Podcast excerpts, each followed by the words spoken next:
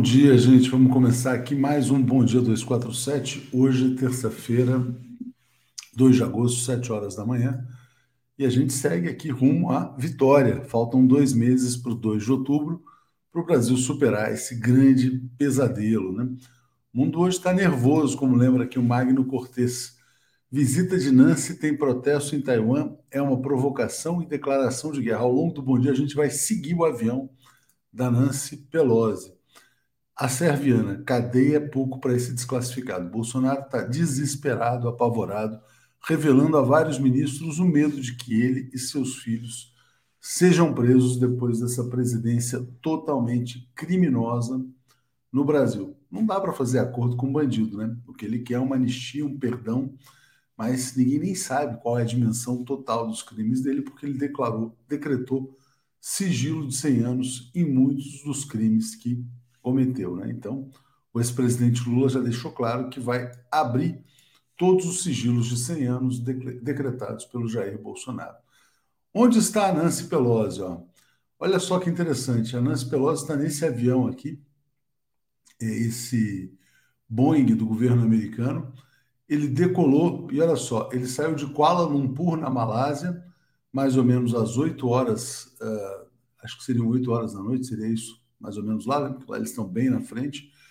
E aí muita gente dizendo, para onde vai esse avião? Vai para a Indonésia? Mas eles já sobrevoaram um pedaço razoável aqui, porque isso aqui é Malásia, Indonésia também. Aqui embaixo era Indonésia, né? Jakarta está aqui embaixo, Bandung. E Taiwan está lá em cima, né? Será que ela está indo para Taiwan? Ó? Taiwan está mais ou menos, não sei se dá para vocês verem o mouse, está aqui para cima, aqui, ó, depois das Filipinas aqui. Mas não sei, não sei. Quer dizer, é, é uma expectativa muito grande. Opa, deixa eu voltar aqui numa tela. Agora eu não sei mais como é que eu faço para voltar. Deixa eu descompartilhar isso aqui, que ficou estranho. Depois eu compartilho de novo com o Zé Reinaldo, ele vai mostrar no tamanho original onde está a Nancy Pelosi, que é a presidente da Câmara dos Estados Unidos.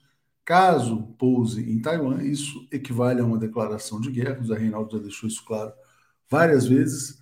A, a chancelaria chinesa está em contato com as autoridades dos Estados Unidos para que esse pouso em Taiwan seja evitado a qualquer custo.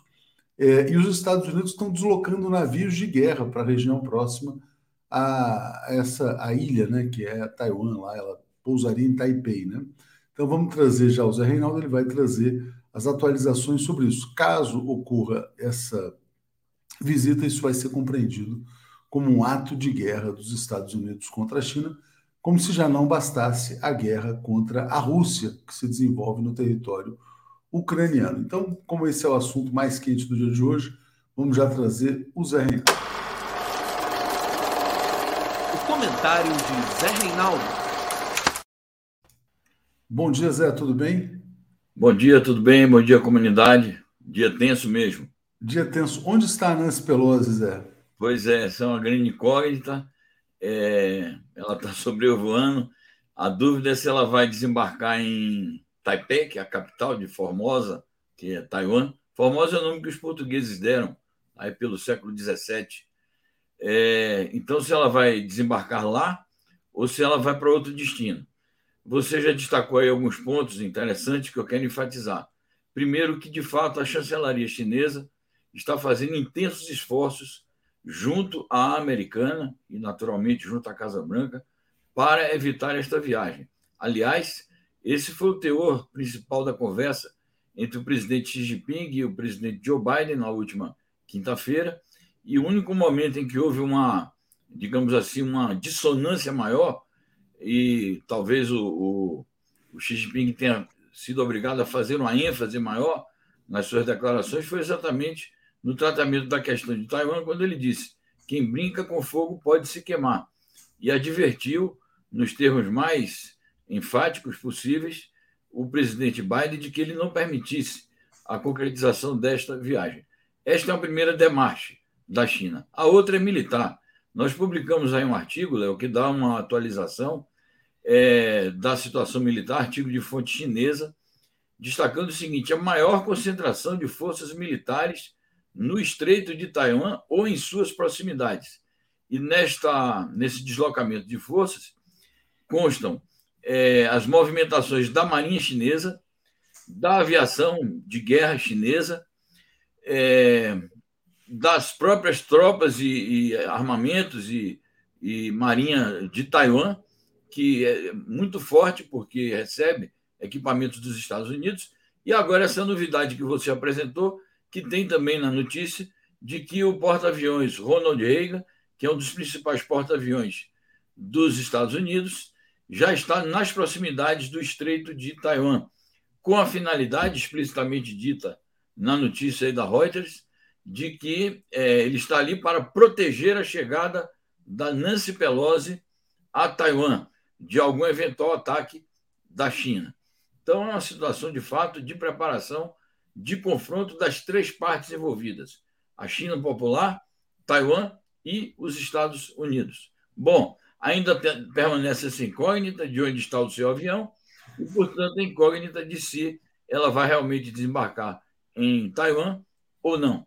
É, já são horas da noite lá, por conta do fuso horário. A chegada dela está anunciada para a noite desta terça-feira. Mas tudo está por verificar. Nós vamos ficar aqui de plantão, aguardando o desenrolar dos acontecimentos. É interessante é, essa notícia aqui, acabou de entrar na Reuters, a gente ainda não teve tempo de publicar.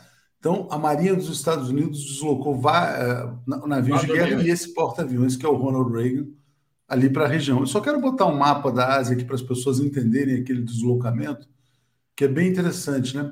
Então, aqui, olha, lá embaixo, ela saiu da Malásia, sobrevoou essa região aqui, ó, Brunei, Indonésia, não se sabe se ela vai pousar na Indonésia ou se o avião vai fazer um desvio de rota para subir as Filipinas e depois é, se encaminhar para Taiwan, que está ali um pouco mais acima. Né? Mas ele não está fazendo uma rota convencional, né? não é uma rota, por exemplo, direta da Malásia para Taiwan. Então seria uma rota desviando, eventualmente para pousar ou na Indonésia ou nas Filipinas. Então vamos aguardar, porque realmente o dia está tenso e a gente vai ver agora. O que eu queria te perguntar, depois a gente volta, Zé para o tema da efeméride, né? Qual é a consequência desse pouso? Se ela de fato pousar desafiando os alertas feitos pela China, o que, que pode acontecer? Bom, eu acho que depois de todos os alertas severíssimos que a China fez, algo ela fará de concreto. Naturalmente que a gente não pode imaginar é, se a China vai fazer um ataque direto a, a, ao avião ou vai impedir o desembarque da Nancy Pelosi, é, certamente que eles estão fazendo também negociações diretas. Agora, ontem houve umas declarações da chancelaria chinesa é, que dão uma certa dica. Diz, diz o seguinte: a, a declaração, que com a visita, se ela se concretizar, os Estados Unidos estão apressando o processo de reunificação de Taiwan com a China. Significa que poderão vir ações militares posteriores que levem à é, final reunificação de Taiwan da China, que é uma meta que a China nunca abandonou. É. Só que ela disse que não queria fazer mano militar. Diga. Exatamente. Deixa eu só agradecer aqui a Rosângela, que está mandando um bom dia para a gente aqui, e também a Mercedes dizendo: um absurdo desrespeito dos Estados Unidos com a China. Vai ter terceira guerra, Zé? Porque o que acontece? Eu estava vendo agora no Telegram do Pepe Escobar ele estava dizendo o seguinte, quer dizer, exatamente o que você acaba de falar, quer dizer, que a meta da China é unificar o território até 2049, mas provavelmente isso vai ser antecipado. Né? A consequência dessa visita é a antecipação da unificação.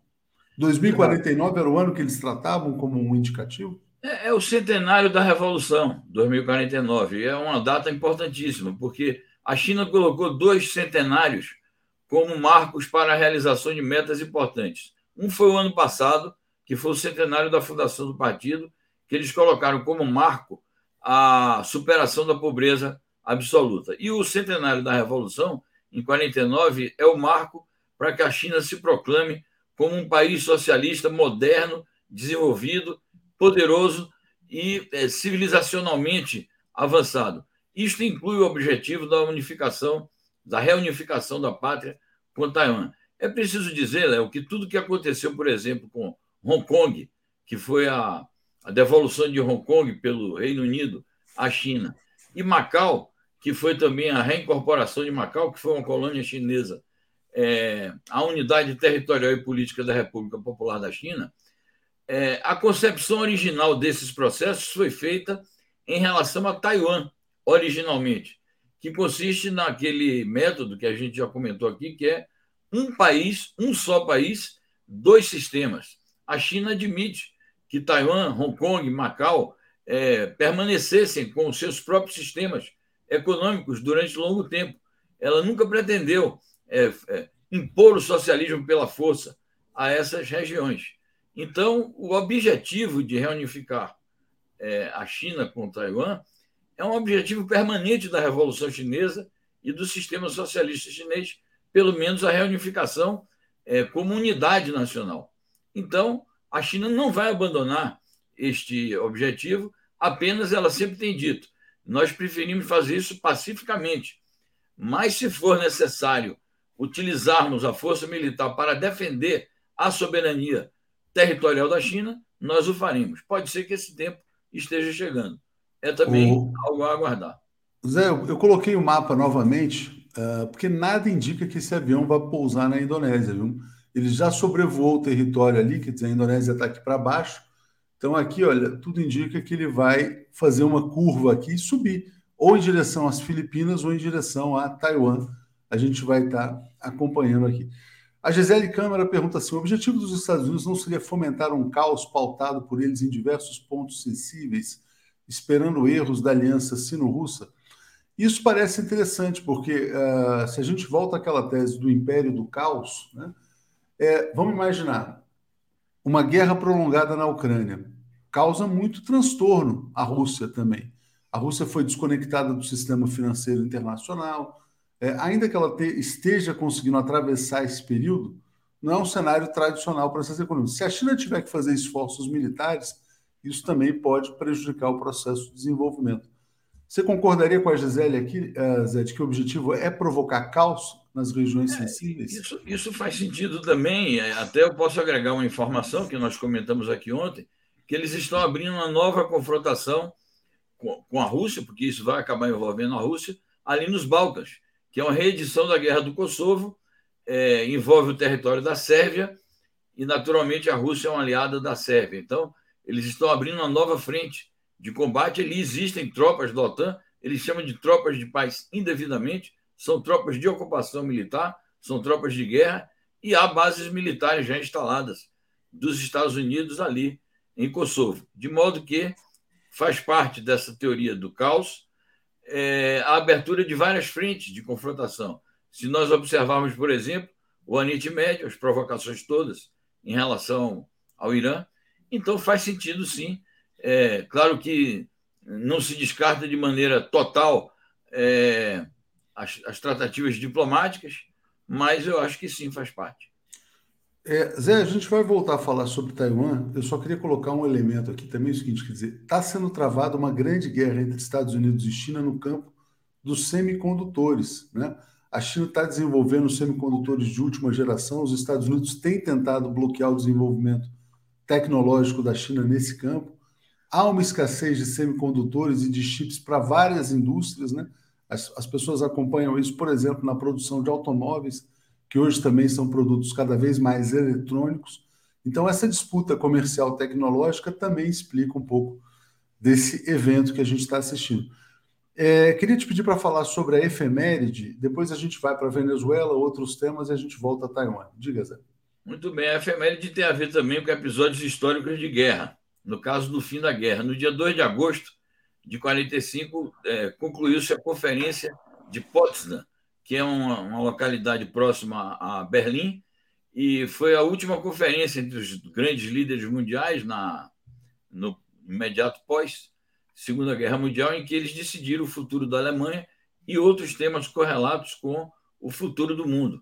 É, já tinha havido duas é, conferências anteriores, uma durante a guerra, em, em 43, a Conferência de Teherã, e tinha havido também a Conferência de Alta, também no ano de 45, um pouquinho antes de terminar a guerra, foi em fevereiro, e, portanto, a Conferência de Potsdam foi a última conferência entre os grandes líderes para selar o futuro do mundo depois da Segunda Guerra Mundial. Zé, vou propor também, mandando um abraço aqui para o Lúcio Flávio, dizendo sempre um estímulo ouvir o Zé Reinaldo. Quem sabe a gente faz nessa semana, vamos esperar os acontecimentos até o final da semana, um programa especial contando a história de Taiwan, para que as pessoas entendam, né? Por que Formosa? Por que Taiwan? Como é que foi a história? Chiang Kai-shek, toda aquela coisa que você conhece com profundidade, né? Bom, então vamos aqui falar agora sobre Venezuela, depois a gente volta para esse tema que realmente está muito quente, né? Bom, vamos lá. A gente tem aqui uma declaração de um deputado venezuelano é, dizendo que o Reino Unido segue com a sua mentalidade colonial, critica o confisco do ouro venezuelano, que na verdade é um roubo, né? é uma pirataria, mas passo para você falar a respeito disso. É isso, não passa disso. É um roubo, uma pirataria, um confisco. 31 toneladas de ouro venezuelano que estão retidas no Banco de Londres. É, a Venezuela, em confiança, tinha depositado esse ouro ali. Quando veio aquela autoproclamação farsesca do Juan Guaidó como presidente interino da Venezuela, ele foi reconhecido por algumas potências ocidentais. É, e o Nicolás Maduro entrou com um pedido de liberação do ouro. Eles disseram: não, esse ouro agora pertence ao presidente interino da Venezuela, que é João Guaidó. E reteve, continua retendo até hoje.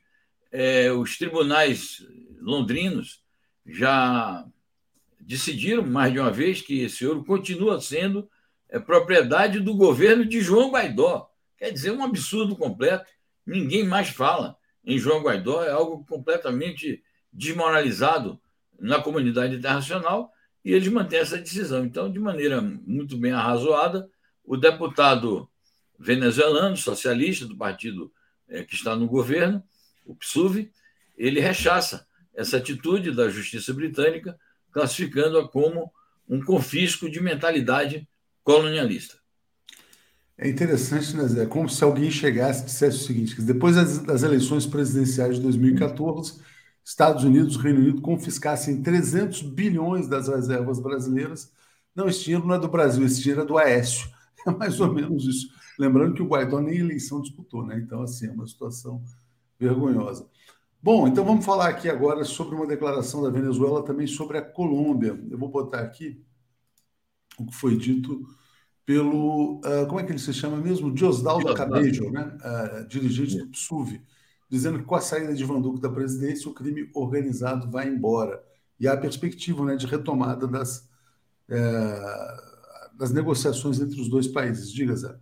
É, o Diosdado Cabelo é considerado a segunda personalidade mais forte do poder venezuelano. Ele é primeiro vice-presidente do PSUV, Partido Socialista Unido da Venezuela. O presidente é o próprio presidente da República, Nicolás Maduro. Ele é um chavista é, de grandes tradições. Aliás, ele era vice-presidente do Chaves, quando o Chaves foi derrubado por aquele golpe de 2001, 2002, abril de 2002, e ele simplesmente é, se manteve totalmente fiel, porque se fosse um traidor como é o, como é o Michel Temer, ele se colocaria logo, bom, agora é minha vez de ser o presidente. Mas não, ele foi fiel ao Chaves, se manteve fiel ao chavismo, e é uma figura que lidera muito, é, digamos assim, a vanguarda do pensamento bolivariano é, junto ao governo do Nicolás Maduro. Ele faz uma, informa, uma afirmação bastante peremptória é, sobre o caráter do governo que está finando esses dias, porque no dia 7, domingo, o, o Petro toma posse, então o governo do Ivan Duque está nos seus últimos dias. E ele diz: com o fim do governo do Duque, que foi um governo agressivo contra a Venezuela, tentou matar o presidente Maduro, ele diz: vai embora também o crime organizado, o narcotráfico, a bandalheira, a, a, os paramilitares. Então, é uma espécie de um desabafo, ao mesmo tempo que ele aplaude o acordo já firmado na última visita, é, que houve a troca de, de visitas nesses dias entre venezuelanos e colombianos, visando ao imediato reatamento das relações diplomáticas entre dois países irmãos que nunca deveriam ter se separado. Exatamente. O Sérgio Alves dizendo assim: ó, é isso também, Atos. Taiwan está entre os três maiores fornecedores de semicondutores para eletrônica em todo o mundo. Né? Imagina então Taiwan, na verdade, sob controle da China, que os Estados Unidos talvez encarem isso como uma ameaça. Né? Jairo Costa está dizendo: ouro da Venezuela retira, é, retido prova que os ingleses são piratas. Né? Zé, então vamos, vamos continuar. Tem mais notícia internacional importante aqui. Uma operação dos Estados Unidos no Afeganistão matou o principal líder da Al-Qaeda, o nome dele é é difícil pronunciar, al-Zawahiri. Né? Então está aqui uma foto dele ao, ao, lado do Bin Laden, assassinado pelos Estados Unidos. Diga, Zé. É isso, é preciso. O, Biden fez um pronunciamento ontem. É, os presidentes estadunidenses fazem isso. Eles vão em cadeia nacional de rádio e TV comemorar é, como um grande feito um assassinato. É, não, não se compreende o sentido disso, que ameaça estava havendo é, por parte desse cidadão, é, seja lá o que ele seja, mas qual é a razão mesmo de uma incursão no território de outro país, assassinar? Ele diz: não, foi uma operação cirúrgica só para pegar ele.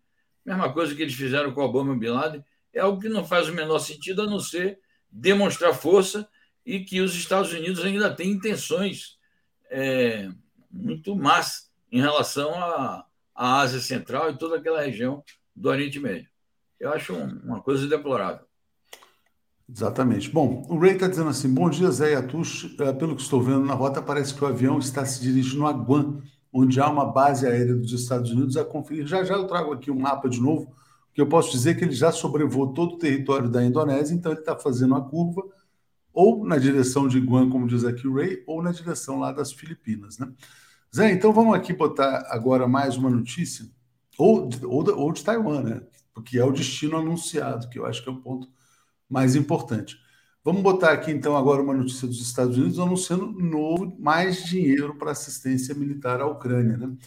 E é interessante, né? Você pega o Zelensky, capa da Vogue com a mulher, tem uma máquina, né? tem uma indústria, tem um, vamos dizer assim, tem um duto de dinheiro dos Estados Unidos para a Ucrânia que está sustentando o regime. Então, 550 milhões de dólares, e isso deve estar tá sendo feito com a mínima transparência possível. Diga, Zé. É, são mais 550 milhões, mais um pacote. Recentemente, em maio, eles tinham adotado outro pacote. Então, é tipo assim, cada dois, três meses, eles anunciam dezenas, ou no caso agora, centenas de milhões de dólares para a indústria armamentista e mostra que a disposição dos Estados Unidos é levar essa guerra por longo tempo, guerra por procuração, o Zelensky como instrumento, por isso que ele se presta a todo tipo de é, trampolinagens aí pelo mundo, a serviço dos Estados Unidos e da China, ou desculpe, da, e da OTAN. É, e pronto, é uma, uma, uma, um estímulo a que essa guerra continue, é um estímulo Aqui o Zelensky continue batendo na mesa dizendo não vou voltar para as negociações com a Rússia e a situação vai se arrastando indefinidamente. Agora é preciso registrar isso. A Rússia é, tem anunciado também diariamente que todos os equipamentos, uma grande parte dos equipamentos que a Ucrânia adquire é, dos Estados Unidos e da OTAN estão sendo submetidos a bombardeios e destruídos.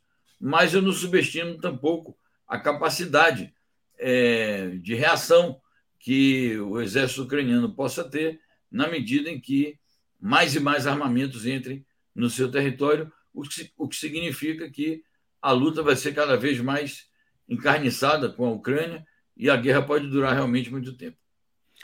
Certamente. Bom, aí está o mapa de novo, né? O avião já sobrevoa aqui a Indonésia, já está fazendo a curva aqui para chegar ou nas Filipinas ou em Taiwan. É, Sérgio Alves, agora vemos explicitamente que o imperialismo americano é um inimigo potencial da humanidade. E eu pego esse comentário aqui, que é muito interessante, é, para colocar mais uma notícia dos Estados Unidos e que também uh, dialoga com uma outra de ontem, em que o. Acho que foi o Guterres que falou que o mundo está a um passo da, aniquila, da aniquilação nuclear, né? Então está aqui, ó, Blinken revela em que circunstâncias Estados Unidos poderiam usar armas nucleares. Quais seriam, Zé? Bom, é, essa declaração, assim como a do Antônio Guterres, secretário-geral da ONU, é, ambas foram dadas no marco do, é, da conferência revisora do Tratado de Não Proliferação de Armas Nucleares, que ocorre a cada cinco anos, eles fazem uma conferência revisora desse tratado. E o Antônio Guterres chamou a atenção, diz que o mundo está a um passo de um pequeno erro de cálculo pode levar a humanidade a uma destruição. E ele falou da iminência de uma é, da eclosão de uma guerra nuclear. O Blinken fez lá um pronunciamento e disse isso, que em algumas circunstâncias ele diz extremas para defender a segurança nacional estadunidense ou a dos nossos aliados.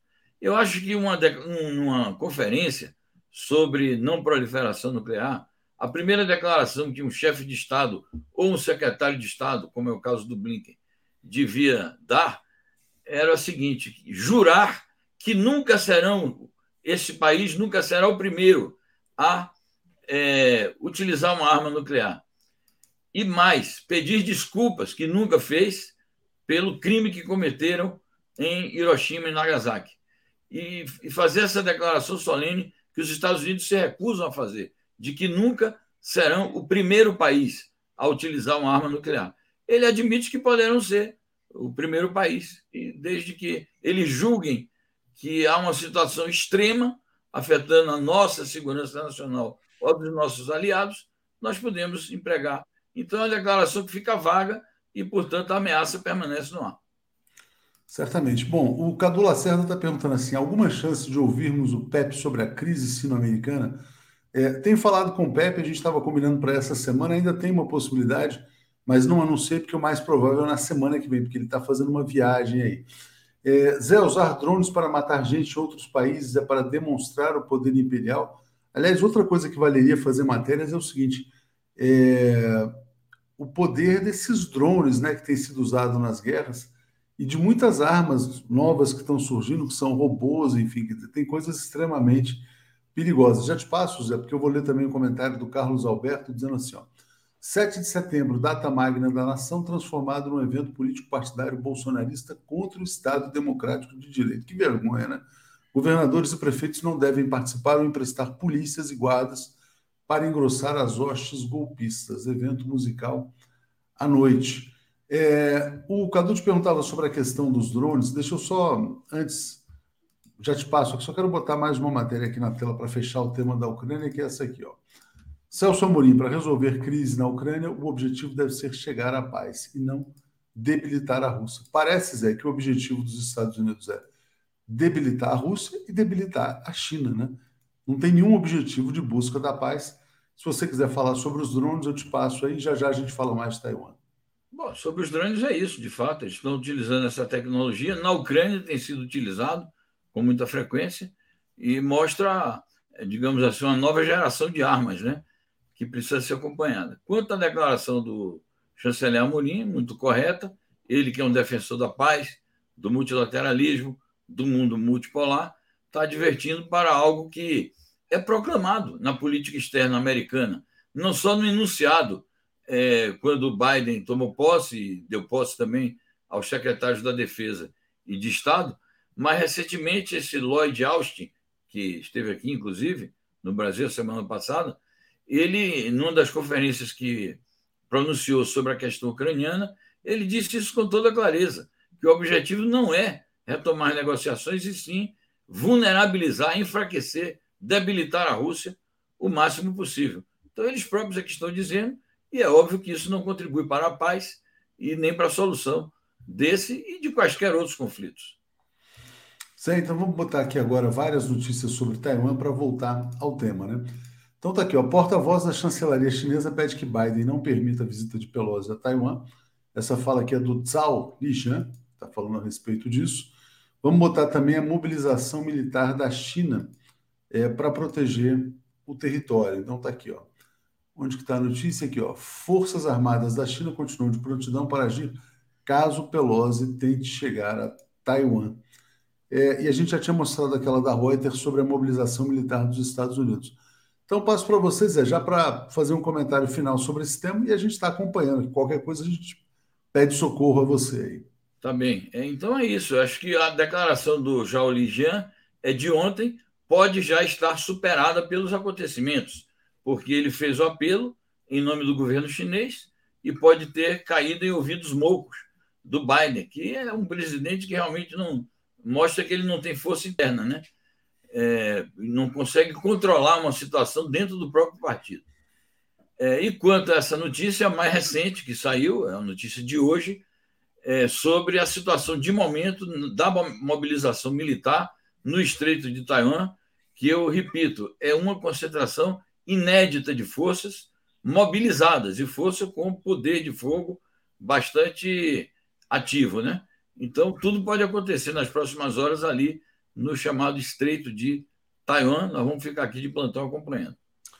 Obrigado, Zé. Vamos pensar nesse programa especial para explicar a situação para todo mundo. Certo. Valeu, vamos em frente. Valeu, um abraço, até mais. Um tchau, tchau, tchau. Alex Sonic e Paulo Moreira Leite. Bom dia, Paulo. Bom dia, Alex. Tudo bem? Bom dia. Bom dia, Alex. Bom dia, Tuxi. Bom dia a bom, todos. Bom dia, Alex. Tudo em paz? 247.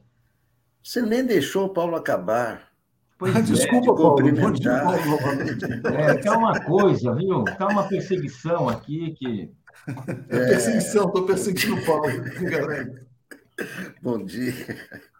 Bom dia, bom dia. Bom dia é que o mundo está tenso. Eu estou acompanhando o avião da tá Nancy tenso. Pelosi, Alex. Eu tô... ah, você está preocupado com Taiwan. Vai eu estou preocupado uma... com Taiwan. Estou ah, preocupado tá. com Taiwan. E também com esse comentário aqui da Vermelho Pimenta. É. Ela fala: sonhei com o Bozo na cadeia. Será é. premonição? É. E aí eu ponho aqui na tela a notícia da Mônica Bergamo, né, que ela publicou. Bolsonaro fez esse relato a vários ministros, em clima de muita tensão, apavorado dizendo que ele e os filhos irão para a cadeia. E parece que o Brasil hoje está sendo governado pelo medo de cadeia do Bolsonaro, né? É o medo da cadeia que governa o Brasil, porque é isso que dirige lá o golpismo, etc. E tal. Paulo Moreira Leite, como é que você vê essa notícia do medo da cadeia? Bem, primeiro, é um medo compreensível. Não por causa dos antecedentes, porque o Lula foi preso de forma absolutamente injusta, e o Temer foi preso de uma forma uh, duvidosa. Né? Ocorre que o Bolsonaro, uh, em perdendo os poderes presidenciais, a imunidade que o cargo representa, a perda de poder, certamente vai abrir uma temporada de, de investigação sobre a presidência dele. E não vai ser difícil que se encontrem crimes contra a democracia, contra o Estado de Direito, interferências indevidas, ah, ou seja, ele pode efetivamente acabar na cadeia. E ele tem esse, ele, esse medo que ele tem é compreensível. E ajuda, sim, a alimentar, inclusive, medidas que eles estão tomando, que ele, que ele tem tomado, como, por exemplo, indicação de, de, de juízes para tribunais superiores. Ele fez duas promoções anunciadas ontem, auxiliada, uma delas auxiliada pelo Toffoli, Uh, outra auxiliada pelo Cássio Nunes, que é uh, o Toffoli é um aliado novo, o Cássio Nunes é um aliado antigo uh, do Supremo, e ele, ele, efetivamente ele está querendo se proteger em, em tribunais superiores, pela força, pela força do, do, do, judiciário, para impedir que ele seja preso. Porque, gente, vamos, vamos falar claramente, não é, não, é, não é conversa irresponsável uma investigação sobre esse governo, sim, irá apontar responsabilidades do Bolsonaro. Eu não tenho dúvida alguma. Resta saber se essa investigação vai ocorrer. Se ocorrer, eu acho que ele tem motivo para estar preocupado. Alex, você concorda? Bolsonaro tem motivos para ter medo de cadeia diante do que fez uh, ao longo desses quase quatro anos de presidência? Não, é o seguinte: primeiro, que esse presidente não vai para a cadeia, ele não vai para a papuda, ele vai para uma sala especial. Essa é é uma prerrogativa dos ex-presidentes, né? Ele vai para uma sala especial e tal. Os filhos não, os filhos, né? Mas isso aí, quer dizer, é, é o seguinte, não é, não é, não se trata de perseguição, nem pode ser visto como vingança, não é? Isso é tudo que ele fez, quer dizer, né? Aqui se faz, aqui se paga, né? Agora, claro, ele está protegido, todo mundo sabe, todo mundo está vendo quem está protegendo o Bolsonaro. De um lado é o Lira, do outro lado é a PGR senão ele já estaria em maus lençóis há muito tempo. Né? Fora da presidência, sem o Lira, sem, sem a PGR, sem, a, sem as proteções que tem o presidente da República, é claro que ele está sujeito a, a, a, a, julgamento. Agora, tem o seguinte: é, a, a, tradição é que é, esses, esses julgamentos de, de, de crimes depois de, de presidência são relativos à corrupção. Né? Eu não sei se outros crimes poderão entrar aí no. Mas é, é, é, é possível, é claro, tem muitas, muitas ações, muitas, é, muitas ações contra Bolsonaro rolando, não é? Mas ele não vai para a papuda, não. não esse presidente não vai para a prisão comum. Agora, os filhos, sim, os filhos. Se bem que os filhos estão, estão protegidos pelo. Né, o Eduardo Bolsonaro, se for reeleito, ele tem a imunidade dele, o Carluxo, o senador lá, então eles estão protegidos, quer dizer, é, se forem reeleitos, claro. Eu, não sei se o Flávio Bolsonaro ainda tem, acho que tem direito a, a, mais, a, a mais, anos, mais, mais um mandato. Então, é, os filhos, menos o Jair Renan, né, que está enrolado também, tem a sua imunidade, né? Então, aí é, é outra questão. Agora, ele Mas realmente. Ele não teria foro, né? Caso perca. Exposto. Né? Mas ele perdendo, ele fica sem foro. Quem? Não, Bolsonaro. Bolsonaro. Eu falando dos filhos. Sim, mas ele acho que ele está preocupado com ele também. Né? Não, claro, não, evidente, não, isso é evidente, que ele, que ele perde qualquer foro e está sujeito, mas não é cadeia, não é papuda e tal, é uma sala, vai ficar numa sala especial, etc. tá certo. Então, Bolsonaro, pode ficar tranquilo que você vai ficar numa sala. Na, na PF, vai lá visitar o Lula. Vai lá vai visitar o Lula para ver como era gostoso. Vai ser mais ou menos. Tá vai ser mais ou menos como falando que é gostoso. É, é, é um pouco de bombeiros que ele ficou, né? Estou falando que é diferente você estar na papuda e estar numa sala especial, só isso. Claro que é, mas para quem está preso é ruim, viu? Parece que é ruim. Perguntar para o Lula. Perguntar para o Lula. Agora aqui, é, já estive preso, viu? já, já estive preso durante 45 dias. Alex, no Doi Code, não foi numa sala especial. Olha, então, não, esqueceu, então? Alex, olha, olha essa aqui, ó. Olha essa aqui da, da Thaís Neves, que é da, da área do direito. Ela está dizendo, antes aqui, ó, o Bruno Rocha está dizendo, eu autorizo Alexandre de Moraes a prender o Bozo, os filhos e o Queiroz. Né? O pessoal estava perguntando, quem mais autoriza? E a Thaís está dizendo, Alex, eu sei, mas deixa a gente fantasiar um pouco, né? Um pouco ah, isso. tá bom. Então, tudo bem, pode fantasiar à vontade. E aqui o Emerson está dizendo, PGR agora é AGU.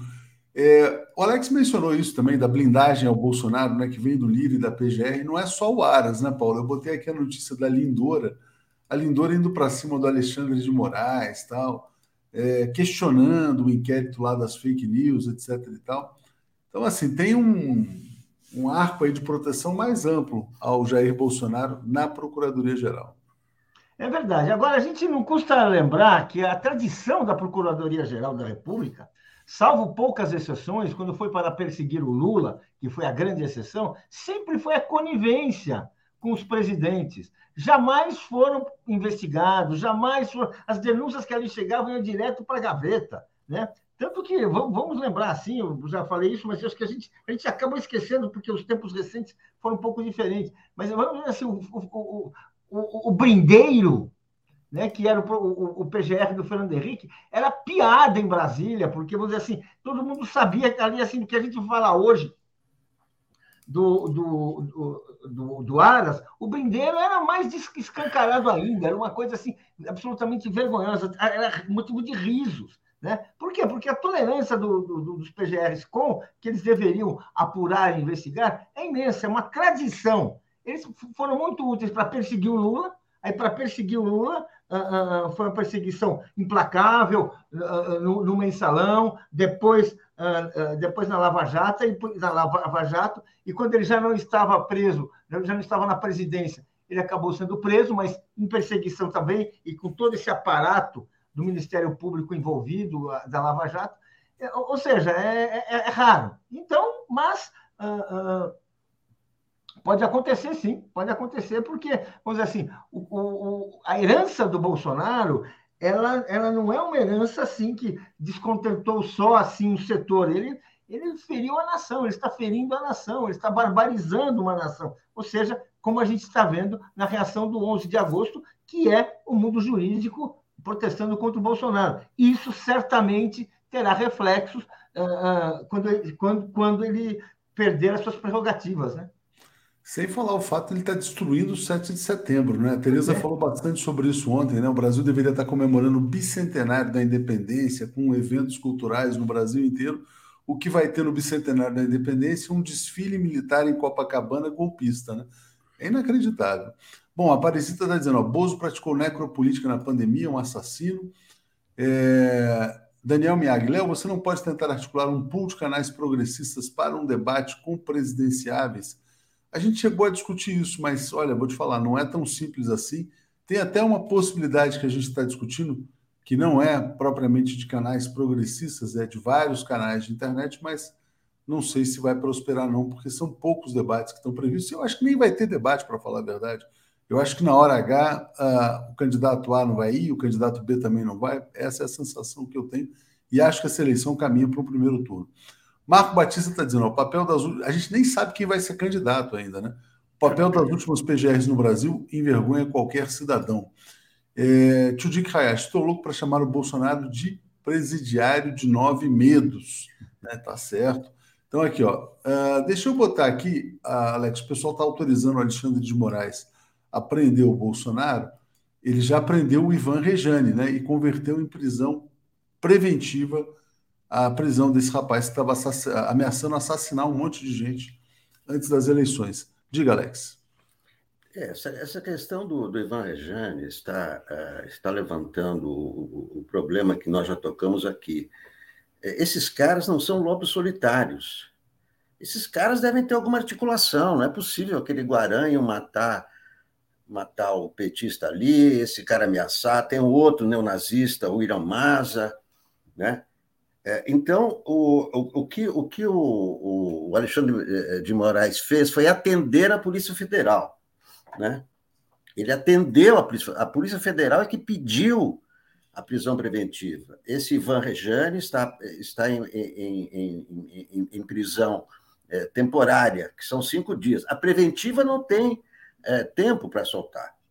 E por que, que ele está em prisão preventiva? Porque há indícios de que ele participa realmente de uma quadrilha. Esses são os indícios. Que estava preparando bombas, estava é, preparando atentados com bombas em Brasília. Então, esse aí vai, vai ficar preso. Prisão preventiva, o cara pode ficar dois anos, três anos, está tá, tá cheio de, de, de, casos. Na... O que tem mais é, é preso por prisão preventiva. E outros terão que ser presos, sim. É esse, esse o papel que o Alexandre de Moraes está é, está é, fazendo, e é, e, é, e, mas é a Polícia Federal, atenção, então não tem esse negócio. Muita gente pensa, ah, o, o Xandão mandou prender, ele é o xerifão. Gente, um, é, é, uma coisa são as figuras, né? o xerife do Bang Bang. Há leis, o, o, o Xandão age porque a Polícia Federal, que investigou os indícios de atentados do, do Ivan Rejane, pediu a prisão preventiva. E tem que ficar preso mesmo. Bandido é na cadeia. Esse sim, esse não tem sala especial, esse é cadeia mesmo. Vamos falar agora também sobre polícias, né? Porque a gente está vivendo uma situação bem grave, bem preocupante, que é um projeto que está sendo acelerado na Câmara dos Deputados que tira o poder dos governadores sobre as PMs, às vésperas da campanha. Lembrando que as PMs, muitos avaliam que são as milícias do bolsonarismo. Né? Paulo, como é que você vê esse projeto? Qual é o risco que isso representa? Esse projeto uh, é um projeto de ditadura, de ditadura policial militar. Porque, vamos dizer assim, as PMs elas têm um poder uh, uh, bastante um poder muito grande, e são os governadores, que é um poder civil eleito pelo povo, que tem, que tem autonomia e que tem poder para definir a, a, o, que faz, o que faz a polícia militar, definir seu enquadramento, definir suas tarefas, se ter a última palavra sobre o que acontece na polícia militar. O que, o que a PM está querendo agora é ter autonomia orçamentária, de uh, uh, ter uma vida autônoma, ou seja, virar um poder paralelo. É essa a questão que está colocada, que, por exemplo, foi em nome desse poder paralelo, não sei se vocês lembram, aquela, aquela rebelião da PM no Ceará. Lembra que teve foi uma revolta, que teve, que teve grandes, uh, grande repercussão, causou grandes danos para a população? O que a, a PM quer é isso, é a gente, ela ter liberdade para definir como ela trabalha, definir uh, quem são seus comandantes, as ordens que eles vão, vão, cumprir, a orientação que possui, ou seja, é virar um poder paralelo e um poder armado. Poder armado a gente sabe que é ou um poder enquadrado pelo poder civil ou é uma ditadura. É isso que as PMs estão querendo construir, poderes de ditaduras nos estados. Muito grave, né? Só fazendo um comentário rápido sobre o Ceará, você falou o seguinte, quer dizer, é, eu tinha comentado que o, a candidatura do PT no Ceará, do Eumano de Freitas, poderia ter amplo apoio, inclusive do PSDB, do Tasso Gereissati e do PSB. Ele conseguiu apoios importantes, no entanto, o PSB, o PSD e o PSDB estão apoiando o Roberto Cláudio lá no Ceará tem uma divisão. Tem vários partidos junto com o Eumano e alguns partidos também com o Roberto Cláudio, o que facilita, eventualmente, a vitória desse capitão Wagner no Ceará, que pode ser uma nova liderança da extrema-direita no Brasil. Alex, como é que você vê esse projeto de dar autonomia às polícias militares no Brasil? Um projeto totalmente inconstitucional. Totalmente inconstitucional. Não vai passar. Né? Quem é, é no Senado, principalmente, né? que o Senado é que representa os estados. Isso aí é constitucional, isso são arroubos autoritários, evidente que isso é um, é um imenso risco, mas é totalmente inconstitucional. Isso aí não pode passar, principalmente no Senado. Né? Isso aí, para mim, é, é fora de qualquer parâmetro democrático. Então vamos seguir com outros assuntos. Enquanto isso, eu estou acompanhando aqui o avião da Nancy Pelosi. Ela ainda não está assim, quer dizer, não dá para garantir cravar que ela está de fato indo para Taiwan. Bom, uh, Carlos Luna dizendo, certamente pessoal do Escort 7 precisamos discutir o processo de escolha do PGR. É, Cadu Lacerda, Bozo é o espalha M no mais amplo sentido da expressão. Que horror sua presidência.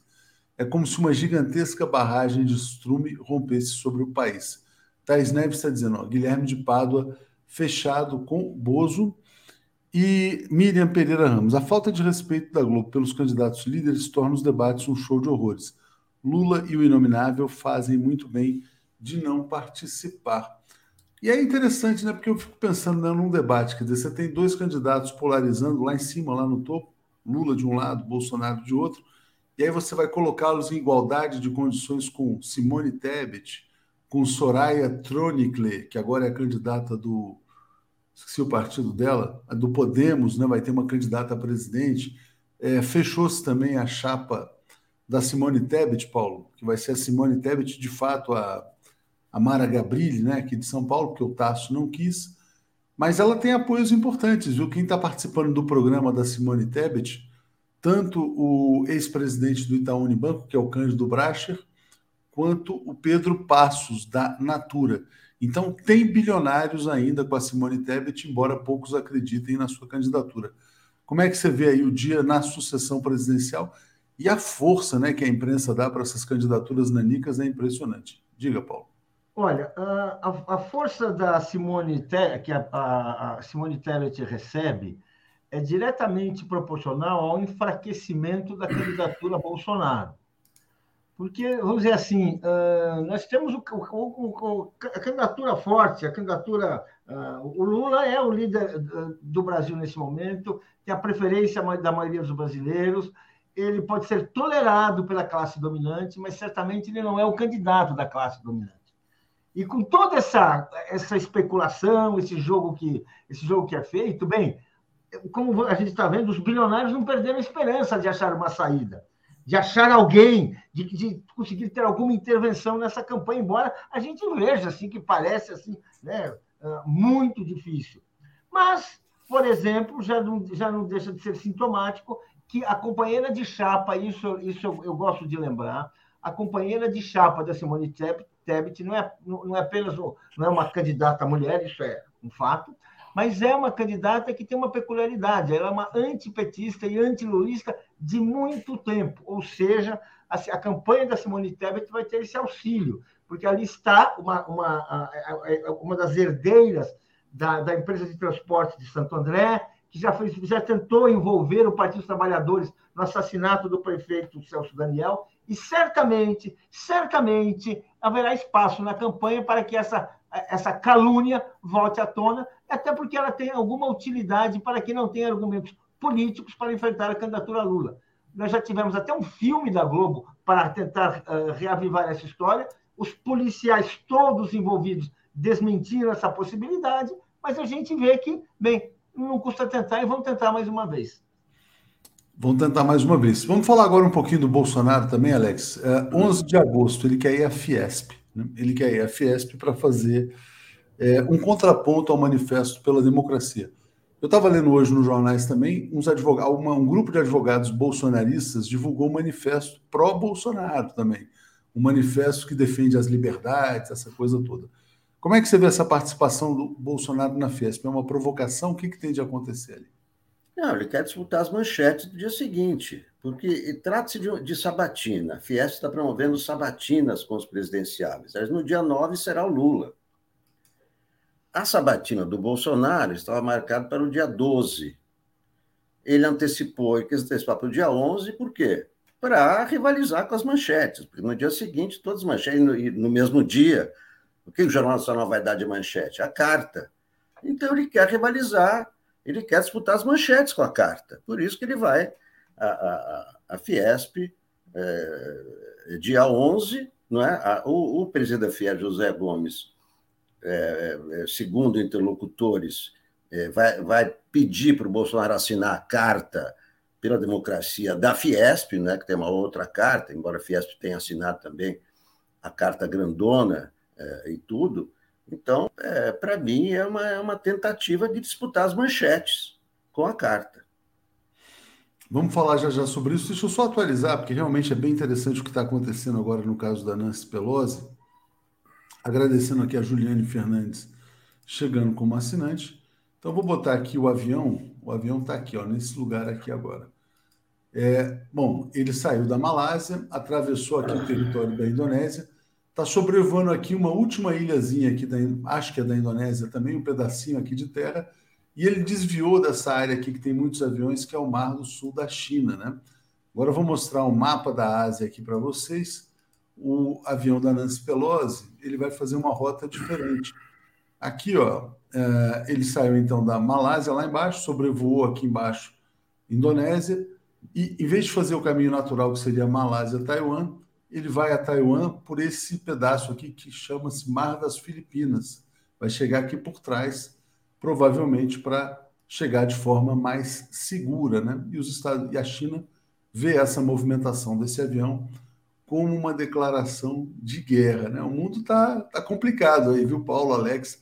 E aí eu quero trazer para vocês um tema. Ontem eu entrevistei o Alisson Mascaro e agora eu vou provocar aqui fogo no parquinho, hein, que é o seguinte. O Alisson Mascaro falou uh, que essa.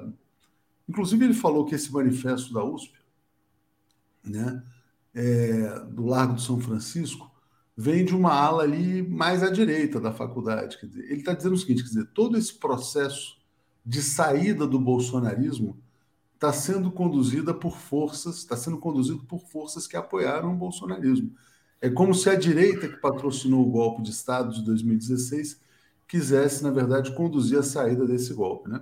Daí a gente tem as, as adesões agora dos banqueiros, Pedro Moreira Salles, Roberto Setúbal, etc. E, tal, né? e aí ele fala o seguinte: olha, se o Lula está sendo convertido num grande Tancredo, né, num grande Tancredo para salvar o Brasil, a gente tem que se preocupar com o Sarney. E ele fala que o Sarney do processo seria o Geraldo Alckmin. Então, passo para você falar sobre o 11 de agosto, já com essa preocupação colocada aí, Paulo. Olha, o Alisson Mascaro, eu acho ele um grande analista, muito agudo. Há momentos em que ele é bastante assim ah, radical nas suas ideias, nas suas concepções, mas ele, ele, o que ele fala tem base na realidade. E essa visão que ele tem, vamos assim ah, examinar, pensar com frieza e sem temor de fato, uma das possibilidades desse acordo do Lula é nós acabarmos termos eh, acabarmos uma nova uma nova versão da nova República, lembra? Que era, era a República uh, Tancredo e Sarney.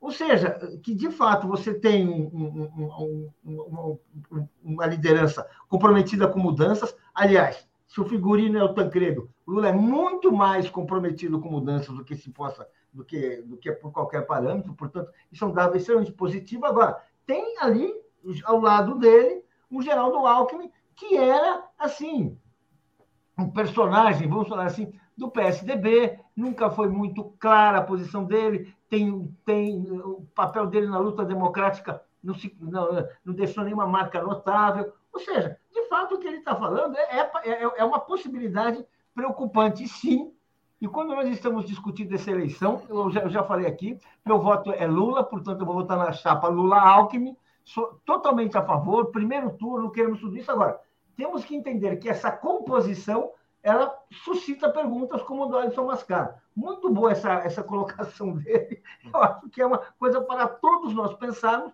Porque podemos ter um desdobramento que nos leve para destinos impensáveis no momento atual. Não, ele falou o seguinte, quer dizer, que a forma dessa transição, né, considerando que o governo Lula seja um governo de transição, vai definir os próximos 30 anos no Brasil. O Brasil entra numa próxima, numa nova etapa.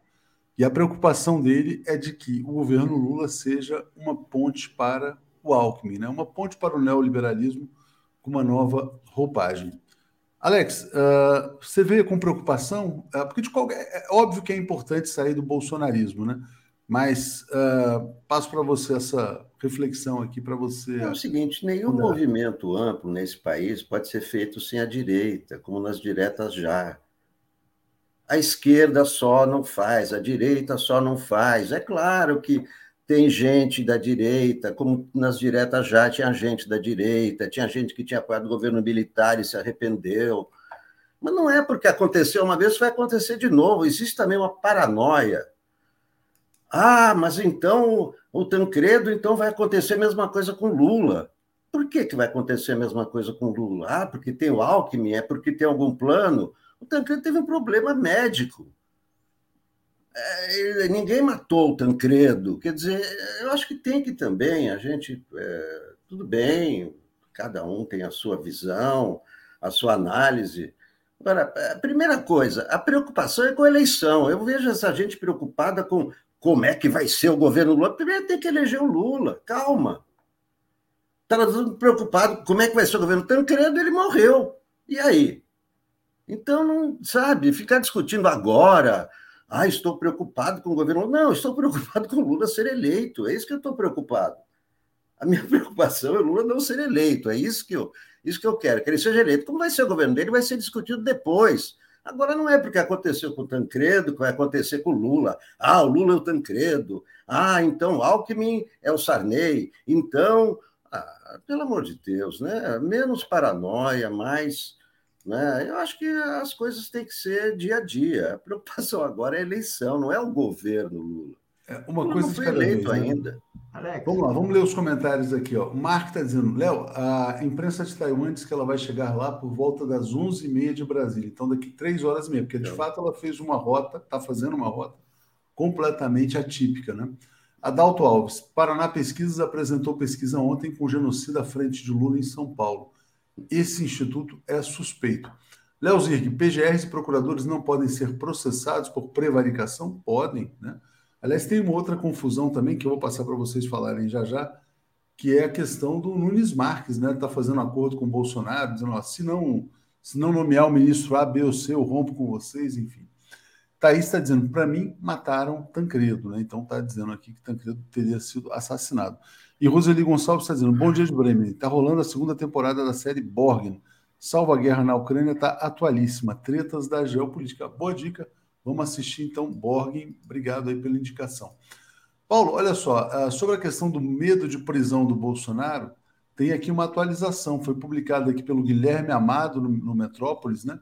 Tem uma frase que ele teria dito ao ministro: Eu atiro para matar, mas ninguém me leva preso, prefiro morrer. Agora é engraçado, né? Se ele atira para matar, ele vai provocar um tiroteio, ele vai se matar. O que, que ele está dizendo? O Alan Garcia se matou quando foi, quando seria preso no Peru, né? Então tá aqui, ó. Jair Bolsonaro assustou o interlocutor neste fim de semana quando descreveu o que enxerga como uma conspiração para levá-lo à prisão. Agitado, falando de maneira descontrolada, causou impacto, em especial quando disse qual seria a reação caso a polícia batesse a sua porta. Eu atiro para matar, mas ninguém me leva preso, né? É, esse é o presidente do Brasil, Paulo. Aí mais uma vez, aí mais uma demonstração. E a foto também está muito boa, né? É verdade. Olha, a, a situação como o Bolsonaro sabe melhor do que todos nós, né? O que ele fez, as responsabilidades que ele tem em cada um dos episódios obscuros do seu governo, em todas as denúncias que existem no seu governo, o, o, o, que, o que se pode descobrir, o que já se sabe, mas se mantém sob reserva nesse momento, então ele tem razão de estar preocupado. E o resto eu acho que é o velho, o velho costume de tentar assustar, tentar meter medo. Inclusive a pessoa que divulgou essa frase, atiro para matar, né? é, vamos dizer assim, é claro que mostra uma pessoa descontrolada, mas na verdade eu acho que é o Bolsonaro, que é o Bolsonaro, que sabe, que sabe que se o, se o Brasil recuperar seus direitos, se o mundo jurídico recuperar o Estado democrático de direito, e se a lei for cumprida, não restará outra coisa senão a cadeia. Então é essa a questão dele, ele sabe disso. Então ele fica agora naquela de atiro para matar, para ver se tem algum, alguém acha que isso é um ato de coragem. Não é, é só mais uma covardia. É só mais uma covardia. Luciano Guimarães, bom dia 247, já assinei a carta, assinem vocês também. Já assinei também. E o Romeu Pinheiro está dizendo: Bolsonaro é muito trovão e pouca chuva. Pois é, boa, boa definição: muito trovão e pouca chuva, não cai água ali. Alex, e essa coisa do Nunes Marques, como é que você está vendo ali? Faz acordo, ó, se não nomear o ministro desembargador A, B, C, ou D, eu rompo com você. Parece que o Bolsonaro também teve um. um isso o distancia do Gilmar Mendes também. Qual a sua avaliação? Bom, aí tem, tem várias. Eh várias interpretações, vários, vários parâmetros aí, não é? Essa, essa coisa do, do, do Cássio, é, imagina, ele acabou de chegar no STF, está impondo quem pode entrar no STF ou não, esse eu não deixo, esse eu não quero.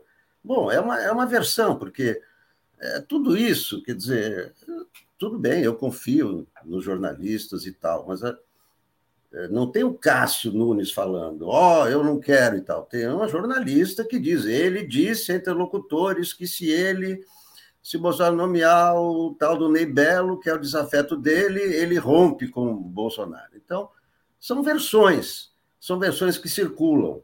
Não é? é o, o, o, que, o, o, que parece, né, é, se as versões forem verdadeiras, é que foi uma vitória do Nunes Marques e o, e, o, e, e fraqueza do Bolsonaro, que o Nunes Marques impôs a sua opinião, e para muitos juristas isso é motivo até de impeachment, como para o Walter Maierovitch, porque não é, é, é, é uma confissão de que ele tinha um acordo com, com a presidência da República, o que é totalmente inaceitável né, no, no, ministro do STF. Não é o fato dele romper, é o fato dele dizer que havia um acordo. Né? Como é que ele pode ter um acordo com o presidente da República? Não é?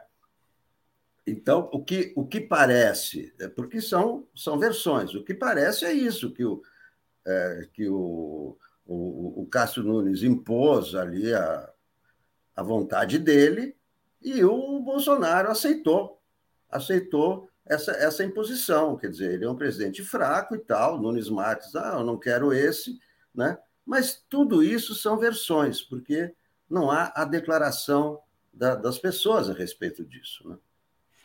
Obrigado, Paulo. Obrigado, Alex. Vamos seguir aqui então com Daphne Joaquim de Carvalho. Valeu, gente. Obrigado. Apresentação de Daphne Ashton.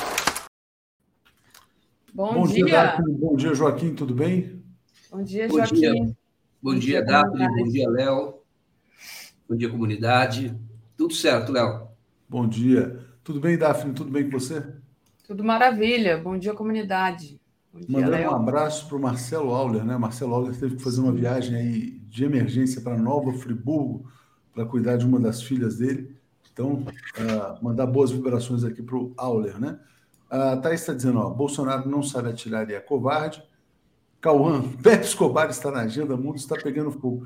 Gente, eu estou realmente assim hipnotizado por esse avião aqui da Nancy Pelosi, vou botar na tela aqui de novo.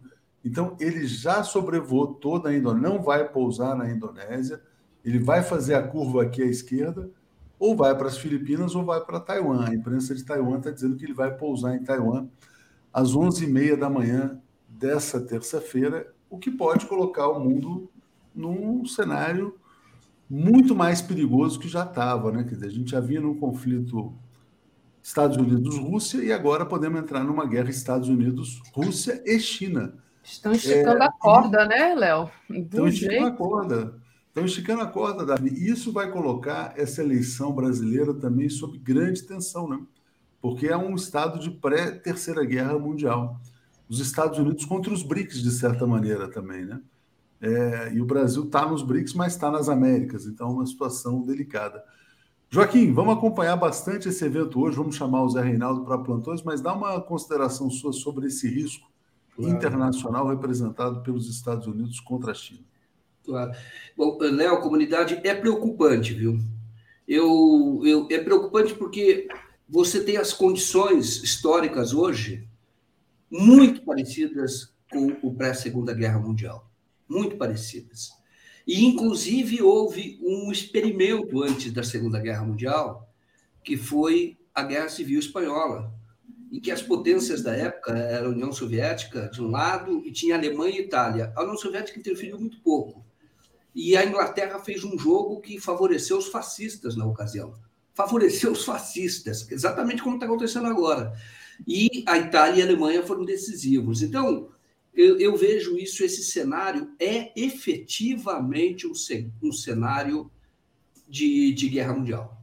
Na verdade, nós já temos uma guerra hoje das, das duas maiores potências militares, Estados Unidos e, e Rússia. São as duas maiores e elas estão em guerra. Só que os Estados Unidos não entram na guerra. Eles colocaram um. tem uma procuração lá. Eles colocaram os ucranianos para morrer e para sofrer porque muitos estão saindo do país, vivendo em outro lugar, abandonando tudo, estão sofrendo muito. Um cenário muito, muito parecido com o que aconteceu na Espanha. E hoje, quando você tem a Nancy Pelosi fazendo esse ato de provocação absolutamente desnecessário, é, você coloca é, você coloca mais lenha na, na fogueira. A China fez uma, um pedido né, ao Biden que é, a, a, a Pelosi não é, vá a Taiwan, mas tem uma questão da própria estrutura de poder dos Estados Unidos. Ela teria que apelar, ela tem independência para isso, ela tem autoridade, autoridade para isso. E agora é, se, coloca, se coloca um impasse e os Estados Unidos, mais uma vez, colocam o mundo é, em risco. É preciso conter os Estados Unidos, na minha opinião, porque é uma provocação feita pelos Estados Unidos, é, é, é absolutamente, assim como aconteceu na Ucrânia, está acontecendo agora também, é uma provocação desnecessária e que precisa ser contida e precisa ser contido em, em, por outros países, pela ONU. E o, o, mundo não pode mais ficar subordinado aos Estados Unidos. Essa guerra é, na Ucrânia mostrou os Estados Unidos testaram a sua força. E eles mostraram ao mundo que hoje o, a Europa está absolutamente subjugada. Absolutamente. Não a parte da Europa da, da Rússia. E é absolutamente subjugada. Então foi um teste de força, dizendo: quero ver quem é que está comigo. E agora parecem querer avançar. Eles mostraram que a Europa está com eles, eles têm a Europa eh, nas mãos, e agora parece querer avançar. Acho efetivamente muito preocupante, e coincidiu de eu estar lendo esse livro agora, né? Terminei, que é A Árvore de Guernica, que é um jornalista inglês, esse livro aqui, olha, já existia, só para vocês verem. Então, o, quando eu vi, eu falei, nossa, que cenário parecido com o que está acontecendo na Ucrânia. E aí isso foi em 1937. Aí, em 39, o mundo vai para uma guerra é, mundial. Ontem eu fiz uma entrevista com Elias Jabur, muito interessante. Ela vai ao ar uh, na, na quarta-feira, amanhã, às 5 horas da tarde, porque o cenário se, eu tinha planejado colocar no fim de semana mas o ele é especialista em China, né? O que ele está colocando claramente é o seguinte: quer dizer, essa provocação vai acelerar uma tomada não pacífica de Taiwan pela China, né? Taiwan, Taiwan já é da China, mas é uma província rebelde, como o Zé Reinaldo fala com frequência aqui. O que, que a Nancy Pelosi vai fazer? Ela vai desembarcar no dia de hoje e vai estimular a independência de Taiwan, que é um estado que ninguém reconhece. Então vai ser uma provocação. É como se um presidente chinês desembarcasse, sei lá, é, no Havaí e falasse: não, o Havaí é independente, mais ou menos isso, né? não é dos Estados Unidos ou Alasca, ou coisas desse tipo, se houvesse ali um movimento separatista. E aí, o que, que vai acontecer? Uh, nas próximas semanas começa o Congresso Nacional do Partido Comunista Chinês, que vai confirmar o Xi Jinping como líder da China, depois de dois mandatos, ele vai prosseguir. É, então, o desafio que vai estar colocado para ele vai ser antecipar a anexação de Taiwan estava prevista para 2049. Lembrando que Taiwan é uma das principais fabricantes de semicondutores do mundo. Os Estados Unidos estão perdendo a hegemonia nessa microeletrônica, que os chineses estão chegando. Então, é uma disputa também sobre o futuro da economia mundial. Né?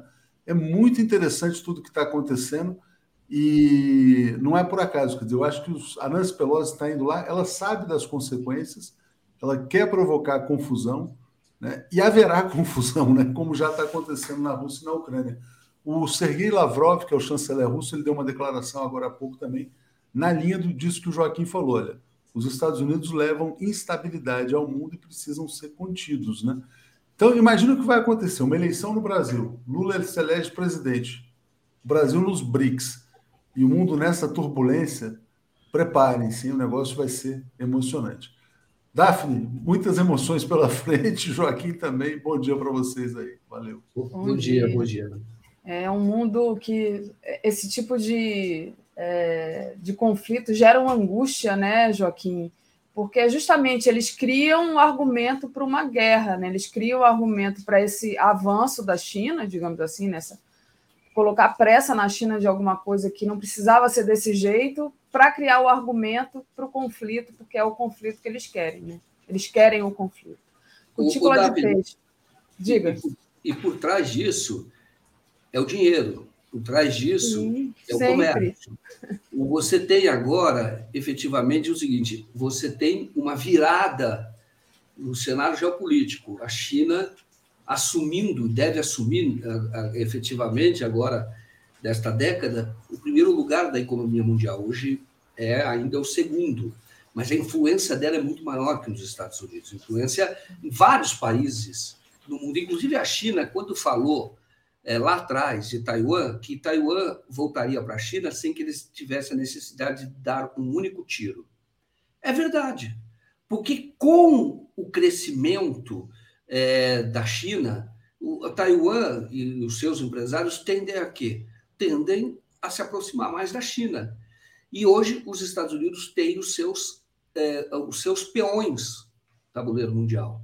Então, você tem vários, são, são os aliados lá dos Estados Unidos.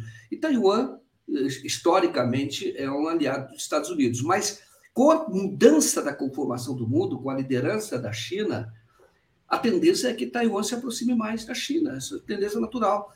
Então, na verdade, essa guerra dos Estados Unidos é contra a própria decadência. No fundo, é isso. Agora, está faltando ali, nos Estados Unidos, racionalidade. Todos nós, quando houve o Trump e teve a eleição, é, todos nós achávamos que o Trump era um mal para a humanidade, e efetivamente é. Nós sabemos o que acontece com o Bolsonaro aqui, o Bolsonaro é da mesma linha. Efetivamente é. Mas é, entendemos que, e, e, e houve alerta nesse sentido, de que os democratas gostavam de guerra, mas no fundo, no fundo não é nem democrata nem republicano no fundo, é o império dos Estados Unidos lutando contra a sua decadência. Por isso que surgem esses fenômenos, né, como o próprio Trump. Mas é, o, o, o, a, o passo que está sendo dado agora é um passo parecido com o que já houve em outros momentos, só que naquela ocasião, como de Segunda Guerra Mundial, a, a potência que era já uma potência decadente, viu? Que era a Inglaterra. Tá? Tinha os Estados Unidos subindo muito, a Inglaterra uma potência decadente. Então já estava perdendo as suas colônias. É, naquela época, antes ali da, da, da, da, da, é, da Segunda Guerra, se dizia que o Império Britânico, o sol nunca se punha no Império Britânico, porque eles tinham colônias no mundo inteiro. Então nunca se punha o sol, nunca se punha. E, e aqui ele estava mostrando a decadência da Inglaterra naquele período, e era mesmo e agora nós estamos assistindo algo parecido, e isto é, é, é isto é, os historiadores contam isso, é, na verdade, todo período de, de, de, que você tem uma alternância, ou você tem uma mudança no quadro geopolítico, ou, uma, ou o império está se esfarelando, você tem uma.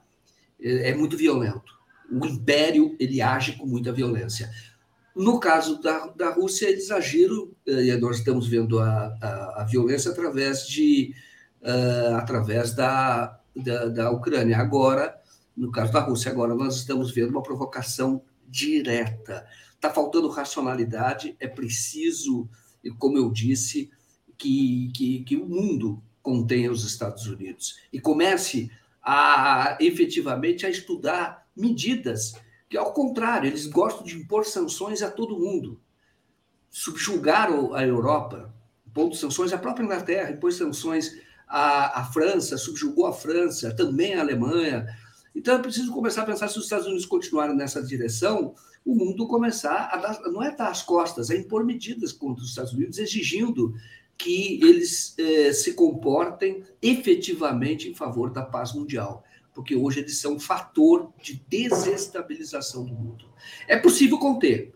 Eu estou dizendo que o cenário é parecido com o que houve na Segunda Guerra, mas também nós temos novos atores, tá? a própria Ásia, é da China na Rússia, e o Brasil, até pouco tempo atrás, é um ator importante. Espero que volte a ser a partir agora de outubro.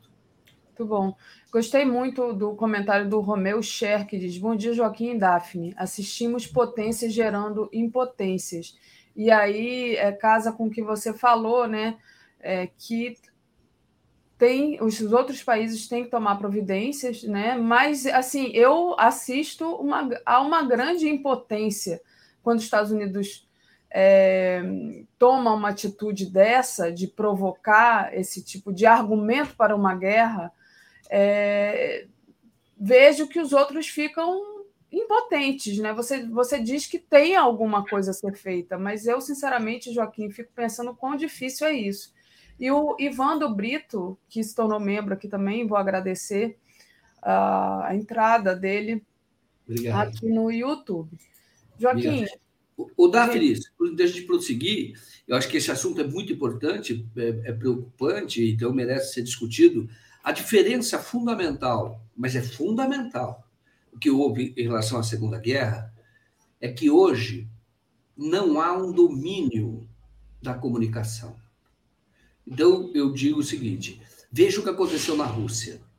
Os Estados Unidos tentaram cancelar a Rússia através da, dos veículos que eles influenciam, inclusive no Brasil. Inclusive no Brasil, CNN, Globo, e depois os outros seguem na mesma linha dessa mídia corporativa, representando os interesses que estão muito conectados aos Estados Unidos. Então, é, mas hoje eles não têm mais esse predomínio. Quando eles tentaram cancelar a Rússia, o que, que aconteceu efetivamente? E eu falei lá atrás, viu? No primeiro dia da guerra, eu falei: olha, você acha que vou isolar a Rússia? Está enganado, porque tem que fazer acordo com o mundo inteiro. O mundo é grande, tem a África, a Rússia está se aproximando muito da África. Você tem a América Latina, então, é, hoje os Estados Unidos mostram que controla a Europa. Então, você tem. E isso é possível porque as comunicações não estão interditadas pela comunicação livre, não está interditada pelo Império. Então, o resultado da guerra da Rússia, o rublo que eles queriam derrubar, se valorizou desde fevereiro 50%. É como hoje o real o real, quando começou a guerra da Ucrânia, o real está mais ou menos em 5, 5 e pouco eh, nesse período do Bolsonaro. É como se o real, o valor do real caísse para 2,50. Você imagina a força do Brasil se isso ocorresse, dos ativos brasileiros, do valor do Brasil. Na Rússia aconteceu isso depois da guerra, eles estão em guerra. Então, é, por, que, por que, que isso? Porque eles não conseguiram cancelar. Quando ele fala, sai do sistema SWIFT, e daí? Existem outros sistemas. A China, é, na questão de informática, a China hoje tem uma tecnologia de 5G poderosíssima. Os Estados Unidos estão tentando evoluir para o Brasil não, não embarcar nessa, que deveria, na minha opinião, porque vai ser o 5G que vai ganhar o mundo, mas é, vai, é, é os Estados Unidos pressionam para isso, eles pressionam com as armas que têm. E, às vezes, quando você percebe a questão do Bolsonaro, o Lula, eles são contra o Bolsonaro porque tem uma disputa lá interna, uma certa distensão em alguns lugares, não é porque são bonzinhos, é porque eles percebem que alguma coisa tem que mudar.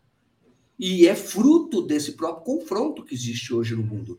Mas, é, é, repetindo, o, o, o, os Estados Unidos não têm o poder que têm, porque hoje você tem comunicação independente. Isso inclui várias, em vários lugares do mundo. Você tem outra, eles não são donos da narrativa mais. Como aconteceu no golpe brasileiro. Por que, que o golpe brasileiro não. Ele durou, esse golpe brasileiro durou seis anos, pode durar seis anos, foi, foi com Bolsonaro. Porque hoje não há o controle da narrativa. Pelo contrário, a narrativa foi outra, diferente do que queria a velha imprensa. Os Estados Unidos, logo do, teve o impeachment, ele, o João Roberto Marinho mandou uma carta para o Guardian, é, porque o Guardian fez uma matéria falando do golpe, dizendo que não era golpe, impeachment, etc., e foi detonado. E não prevaleceu a narrativa deles, existia uma narrativa. Só que eles estão com a cabeça ainda no passado, de quando, eu digo eles, o Globo faz parte disso, porta-voz disso, eles têm a cabeça no passado. Eles acham que ainda podem controlar a narrativa. Não podem. Isso tanto no nível local quanto no nível é, mundial, que é o que está acontecendo neste momento.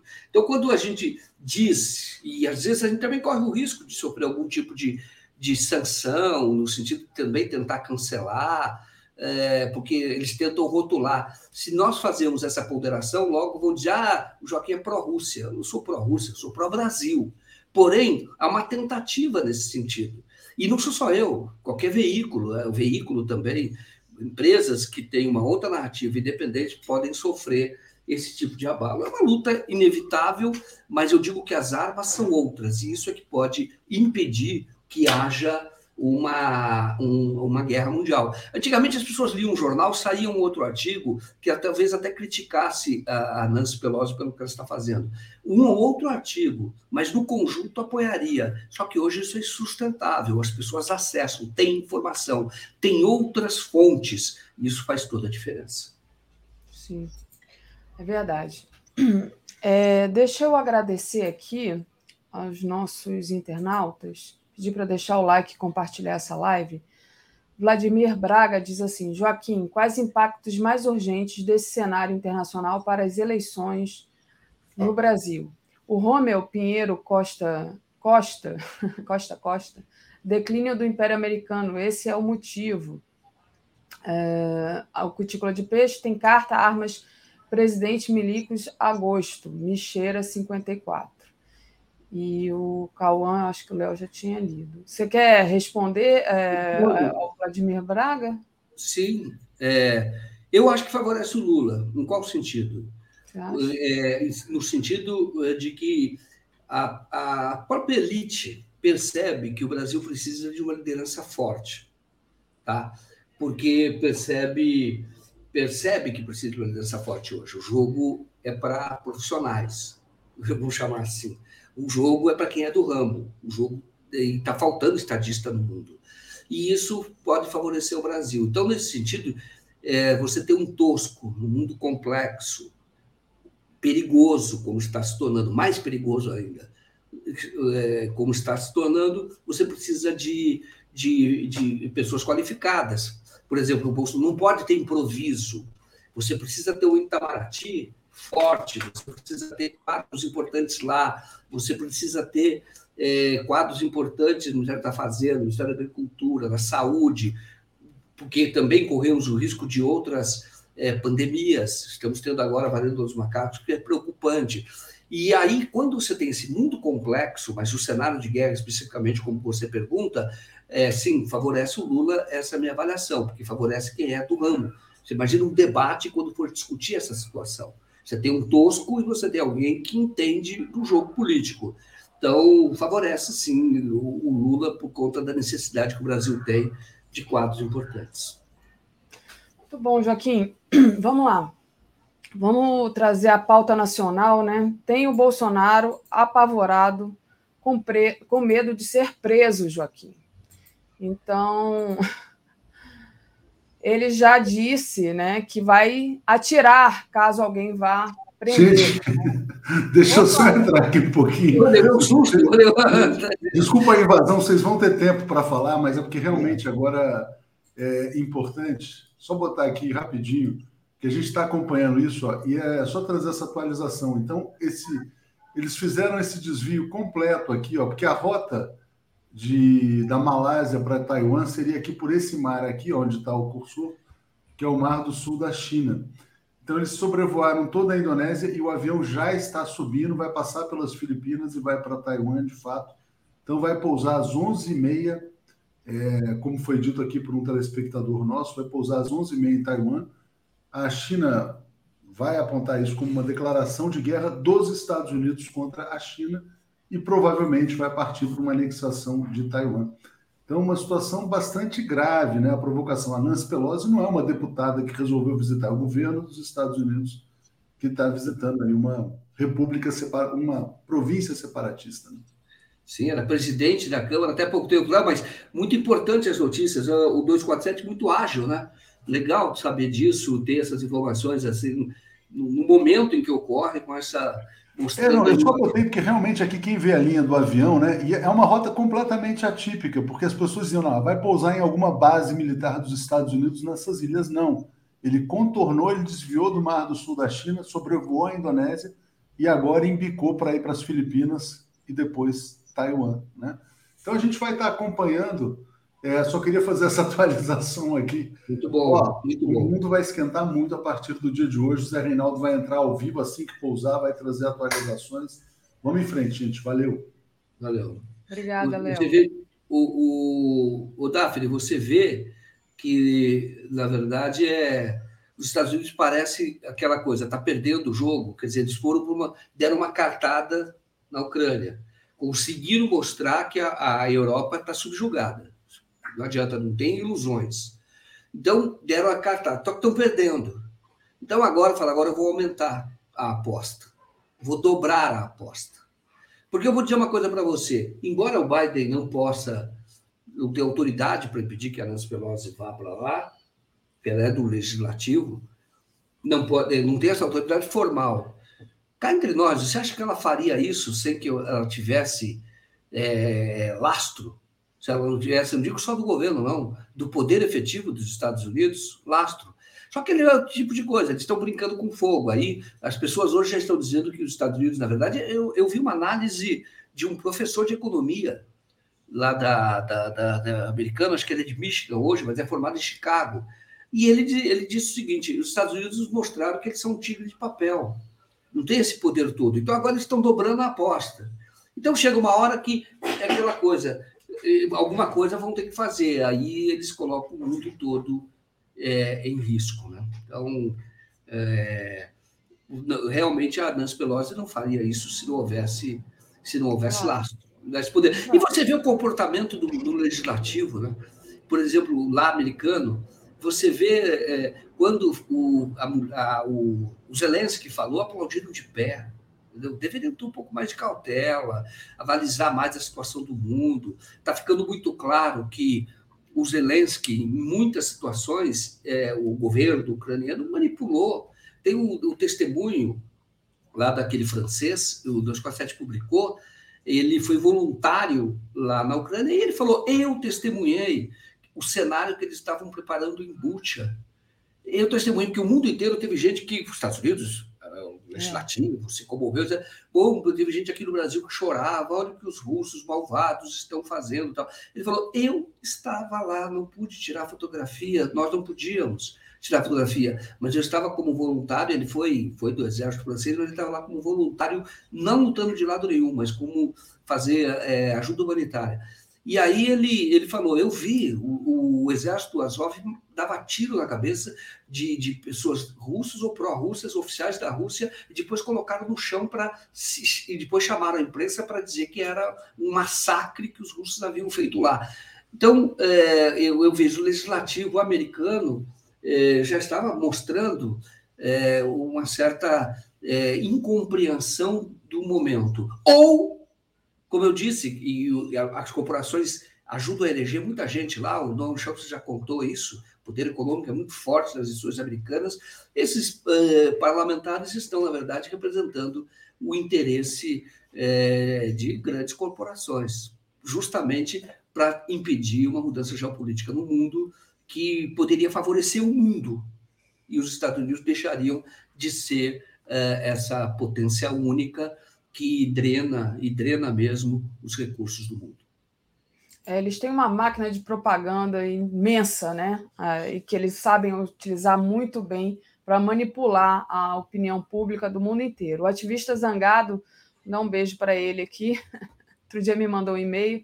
Ele disse: se a China é, não reagir de forma contundente a essa provocação do tio Sam, mais uma provocação, tio Sam vai se achar vencedor. Está na hora de China, Rússia, Irã, Síria começar a dar as cartas. É, é o que eu entrei aqui falando, né? Eles vão esticando a corda de uma maneira né, para ir ganhando território e ganhando espaço e, provo e fazer uma provocação calculada aqui, como diz, como pergunta a Zélia Goulart.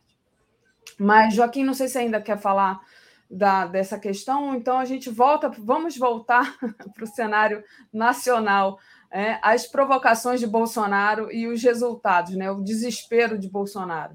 Então tá aí. Opa, não, agora eu tirei aqui. É essa daqui. Vamos lá. É, queria mostrar para vocês a matéria que eu tinha colocado aqui, que é o Bolsonaro justamente apavorado, né, revelando aos ministros que está com medo de perder as eleições e ser preso, né? Então, queria passar para você, Joaquim, fazer cada vez mais o Bolsonaro acuado. Eu quero fazer esse comentário, é que tem um superchat que é do assunto da, anterior. Marcos Batista, né? Ótimo. O, o, pergunto se o BRICS ficar fortalecido com a vitória do Lula. Eu entendo que sim.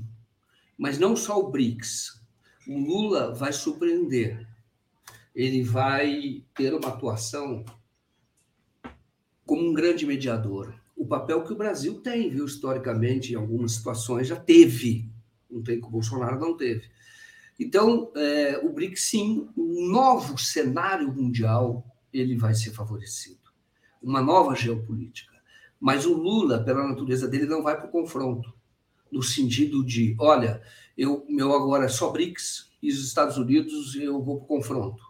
E agora vou, vou aproveitar eh, a Rússia, trazer a Rússia e a China para enfrentar os Estados Unidos. Não é assim que ele age. Então, os BRICS se fortalecem na medida em que vão ganhar um, um, um, um articulador, que o Brasil faz parte dos BRICS, e um articulador importante que tem interlocução com o mundo inteiro sempre teve com várias correntes.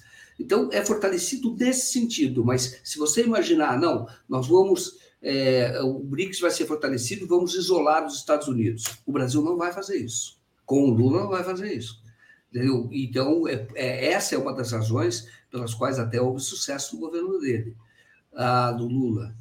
É, o, o Brasil ampliou o comércio exterior e foi um comércio muito equilibrado com o mundo inteiro com o Irã, entendeu? O mundo inteiro, e ao mesmo tempo com os Estados Unidos. Em algumas situações, o, o, o Brasil se opunha aos Estados Unidos, mas isso nunca era uma atitude de confronto, porque essa não é a característica do Lula. Então, acho que acho que respondi a tua pergunta. Sai fortalecido, mas não nesse sentido, de olha, agora somos um novo bloco e vamos isolar os Estados Unidos. Isso eu penso, não tenho certeza não vai ocorrer com o Lula. Perfeito. Deixa eu aproveitar que você deu essa resposta e agradecer ao Romeu Pinheiro, que diz: a sorte está lançada, América passou o Rubicão. E então, obrigada, Romeu. E mandar, deixa eu mandar um recado aqui é, de voz para o Léo e para o Zé Reinaldo. Se vocês tiverem alguma atualização, vocês podem entrar aqui, tá? De, de sopetão assim para avisar, porque às vezes a gente está aqui falando de outra coisa e não tem tempo de, entre ler mensagens e, enfim, estar presente aqui no diálogo, de olhar o que está acontecendo. Então, Léo e Zé Reinaldo, fiquem à vontade para entrar aqui quando quiser. Bom, falando do Bolsonaro. E o povo já sabe que ficando no 247 vai ter informação Sim. no tempo exato, ra rapidamente. Exato. Vai ser bem informado isso. O Zé está lá trabalhando na edição, né? E o Léo também, então eles ficam o tempo todo vendo, acompanhando, né? O que exatamente está acontecendo. Mas passo para você falar agora do Bolsonaro aquado, dizendo que é, teme ser preso, Joaquim. Então, o, o que acontece? O Bolsonaro ele, ele, ele, ele, ele mostra o desequilíbrio. Agora, a pergunta que ele sempre teve. A questão é: ele está blefando ou ele está falando sério? Na minha opinião, ele está blefando. Na minha Mas... também. Hã? Na minha tá... também. Sim, ele está blefando, é o que ele sempre fez. Ele está blefando. E ele disse é, também, porque é, isso foi vazado e, e, que parece que propositalmente. Tá? Então, você tem a, a, matéria mais completa, com mais detalhes, é publicado pela Mônica Bergamo, que é uma colunista da Folha, isso, é, isso é vazado. E você tem também o Guilherme Amado do Metrópolis, que dá uma informação que não está na Mônica, que, que diz que o Bolsonaro falou: olha, se tentar me prender, eu sei atirar, e eu atiro para matar. Uma coisa assim, tá? Ele disse isso. Então, você fala assim, bom, ele vai matar policiais que estiverem lá ou vai matar a si próprio? Isso, essa, essa é a questão. Eu entendo que nem uma coisa nem outra. O Bolsonaro está, mais uma vez, blefando. Fala, olha, vocês querem tumultuar, porque aí vai criar... E ele, e ele sempre faz ameaça. Lá atrás, quando ele, ele achou que o golpe era viável, entrou com essa história da urna, então ele fez várias ameaças, chamou os embaixadores, tudo dizendo: olha, pode ser que não aceite o resultado. Já disse em live: não vai ter eleição se, se, se não houver possibilidade de auditagem. E existe possibilidade de auditagem na urna, mas ele quer dizer do voto impresso, falou da contagem paralela, é a mesma coisa que ele está fazendo agora. O Bolsonaro, o Bolsonaro é um desgoverno, efetivamente.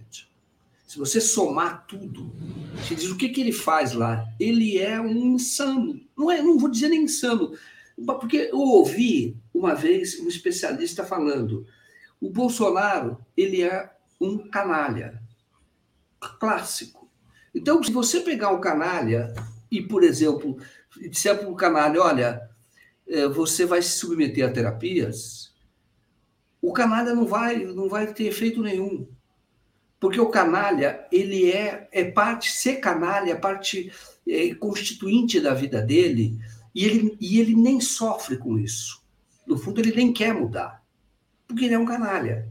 Então, se você olhar a vida inteira, se você olhar as atitudes do Bolsonaro, ele sempre foi assim. Dizem, um general que falou para o jornalista argentino, que o Bolsonaro, em 2014, 2016, fez terapia porque os, os, os, militares queriam que o Bolsonaro fosse o candidato deles, desse partido militar, né? e essa foi uma decisão dos militares, mas achavam que o Bolsonaro era desequilibrado, então precisava mudar um pouco. Então o Bolsonaro fez terapia durante dois anos, não mudou nada. Se é verdade o que disse o general a esse jornalista argentino logo que o Bolsonaro eleição em 2018, dizendo: não, o Bolsonaro mudou. Contou, 2014, nós procurávamos alguém que defendesse nosso legado, etc., e vimos que o Bolsonaro era esta pessoa. E ele, é, e aí dizendo, mas ele era desequilibrado, tinha tido problema dentro do Exército, e aí ele mesmo conta, não, mas o Bolsonaro, a partir da nossa conversa, é, a conversa que tivemos com ele, o Bolsonaro fez terapia, o Bolsonaro mudou porque agora tem uma filha, usou esse argumento, mas nunca mudou. Então, nós temos um desgoverno. O que, que acontece?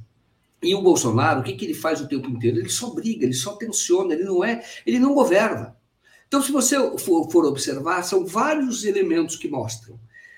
Hoje, e ele é sempre blefa, diz que é o durão, o machão, mas ele vive amarelando. Amarelou agora para o Cássio Nunes e amarelou. Lembra quando ele foi assaltado?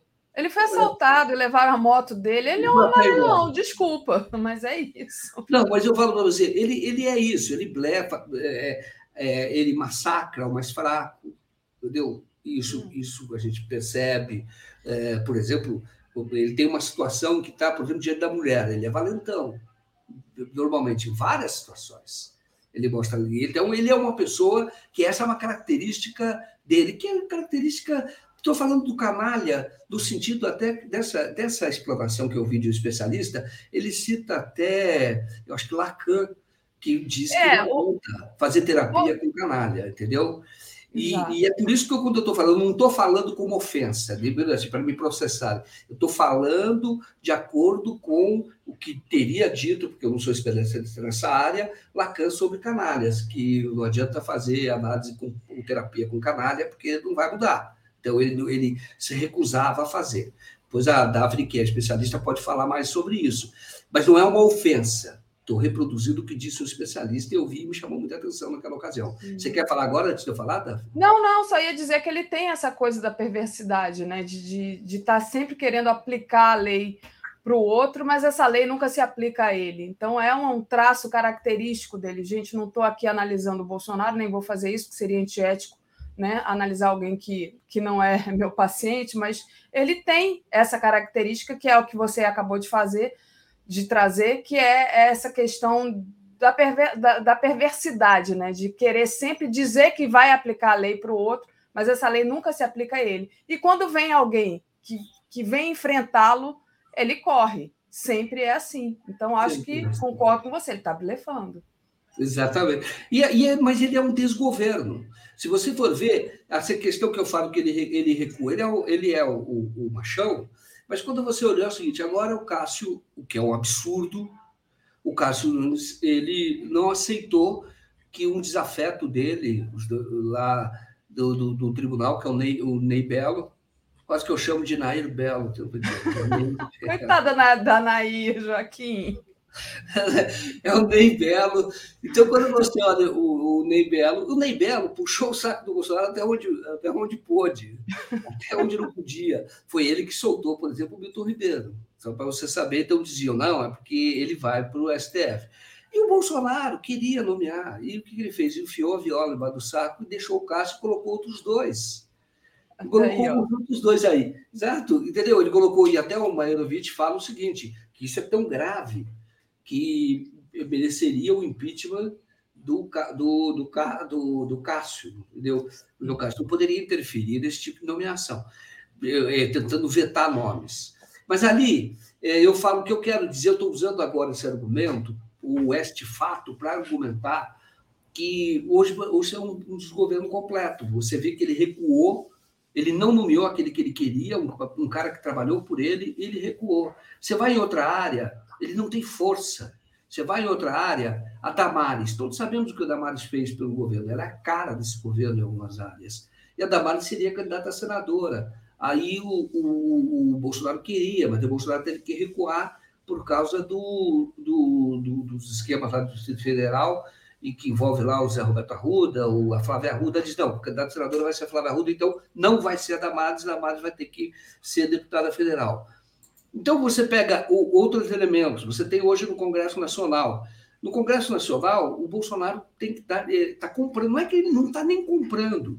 Como não tem governo, está comprando, mas. Eu, e ele não sofre impeachment porque, para esses parlamentares, está bom demais. Eles mandam no orçamento, eles executam o orçamento. Então, o que, que ele fez? O governo não executa grande parte do orçamento como executava antes. Quem executa são senadores sem nenhum planejamento, é desgoverno.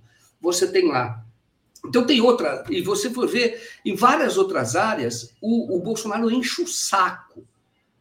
Enche o saco, mas ele não governa. E ele foi eleito para governar porque ele não trabalha. E aí, de novo, eu vou ler esse livro aqui, olha que coisa interessante. Bolsonaro, Qual livro? Bolsonaro é um vagabundo há muito tempo.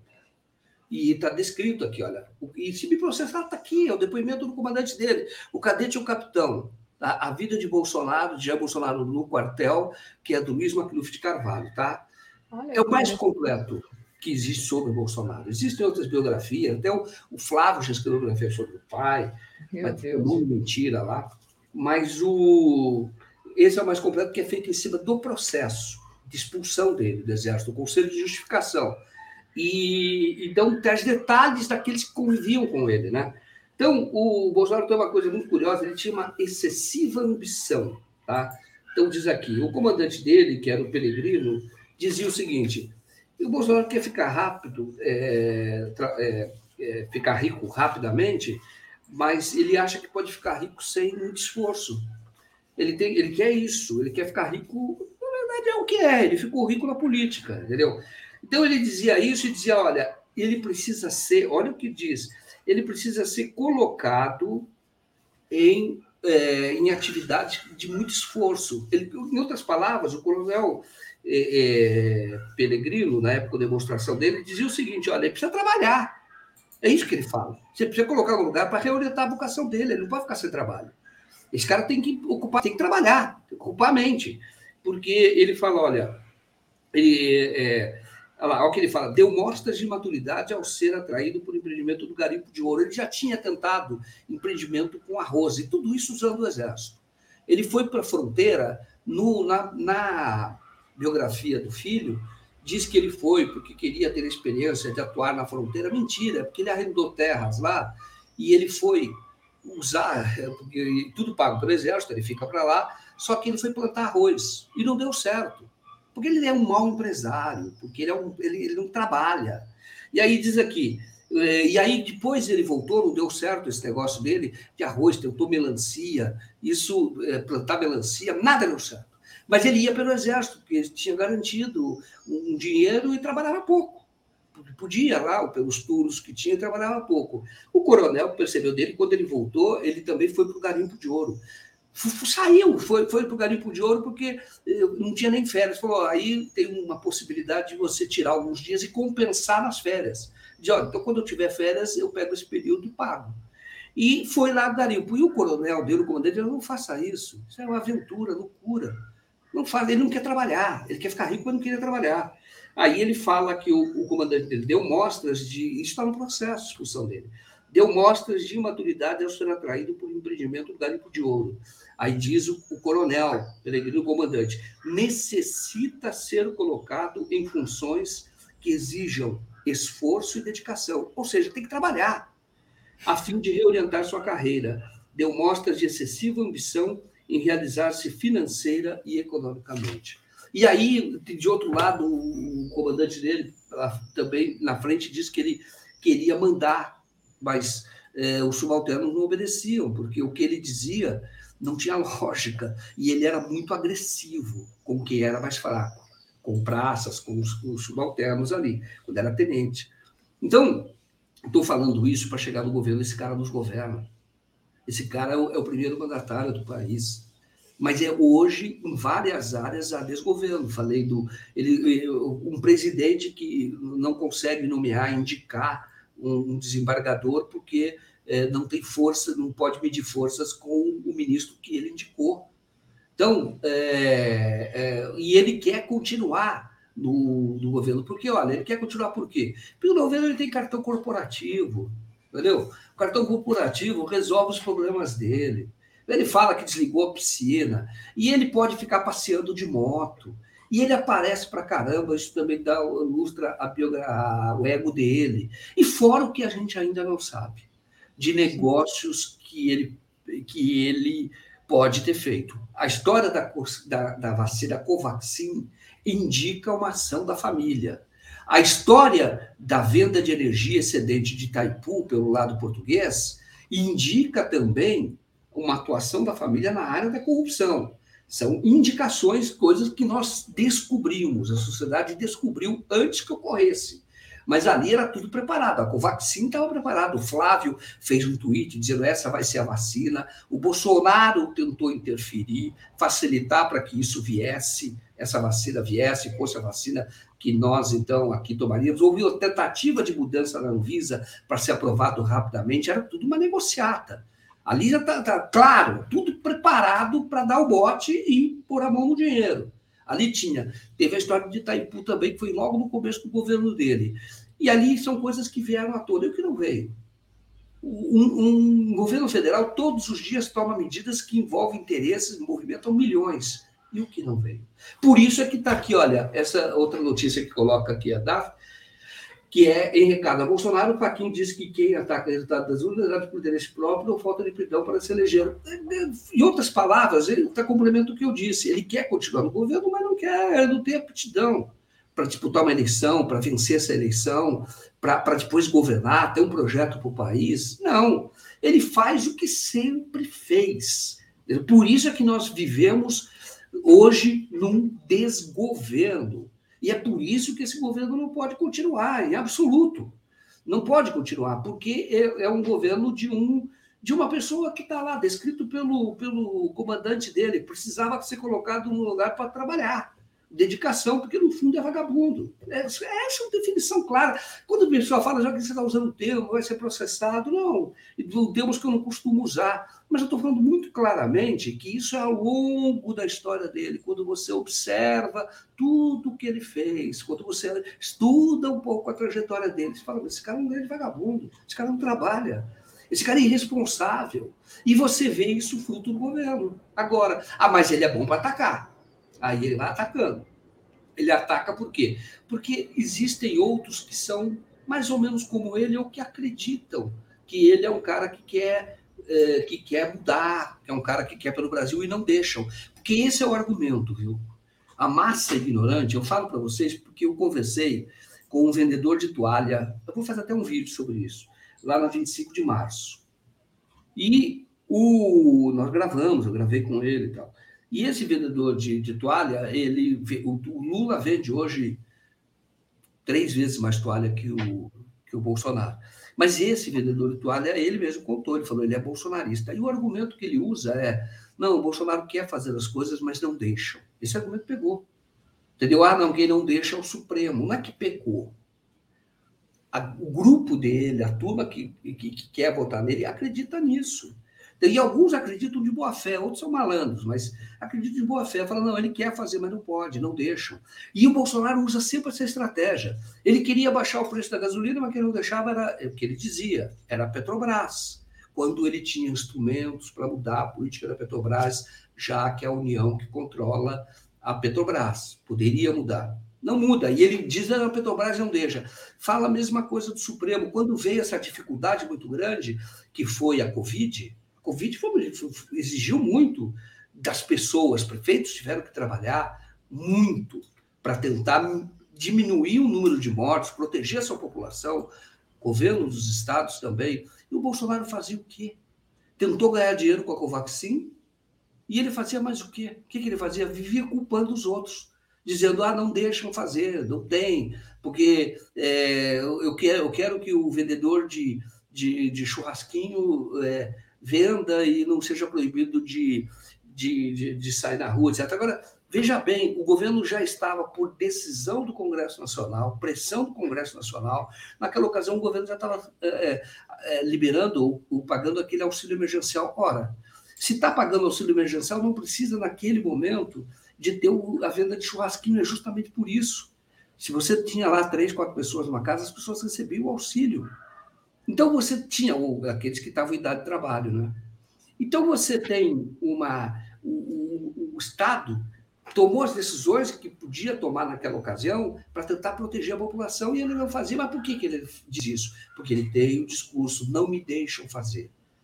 Isso é uma mentira e engana esses. Eh, engana os trouxas, entendeu? ou aqueles que querem o discurso para poder continuar na mamata. Essa que é a verdade. Então, tem aproveitador aí que se dá bem ali no governo, e ali ele, ele, ele também ecoa essas palavras do Bolsonaro, porque no fundo é isso.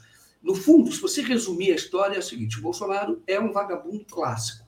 Nada faz e ainda culpa os outros. Você pode ver, pode, pode veja o preguiçoso como ele é.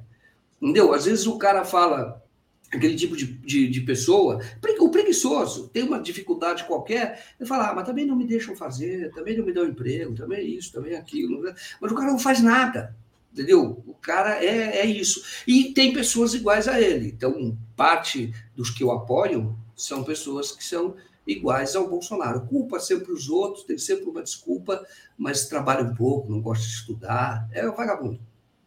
Bom, Joaquim, a Raquel Nacles diz: Joaquim me encanta, papo reto. Beto Mafra, meu amigo, beijo, Beto, diz que a ficha está caindo, viva. Lembrei da Laerte, né? A grande ficha está caindo. Li Oliveira, cartão corporativo, foro especial, todas as despesas diárias e mensais pagas, viagens gratuitas, é, guarda palaciana e guarda costas. É isso, né? Luísa Migon, Hoje a atenção total com Pelosi e Estados Unidos. Situação seríssima, não só local, como mundial. Que país é este que é os Estados Unidos, terra da destruição? E a Lia diz, quase sempre blefando, mas não duvidemos, falando do Bolsonaro. Sim. Joaquim, outra pessoa que tem uma personalidade assim, é, outras pessoas, né, digamos assim, autoritárias, né, é essa família Gomes Deixa eu só agradecer aqui o Euclides que diz: Boa, Joaquim, você é o cara, achou sua meia. Sua meia?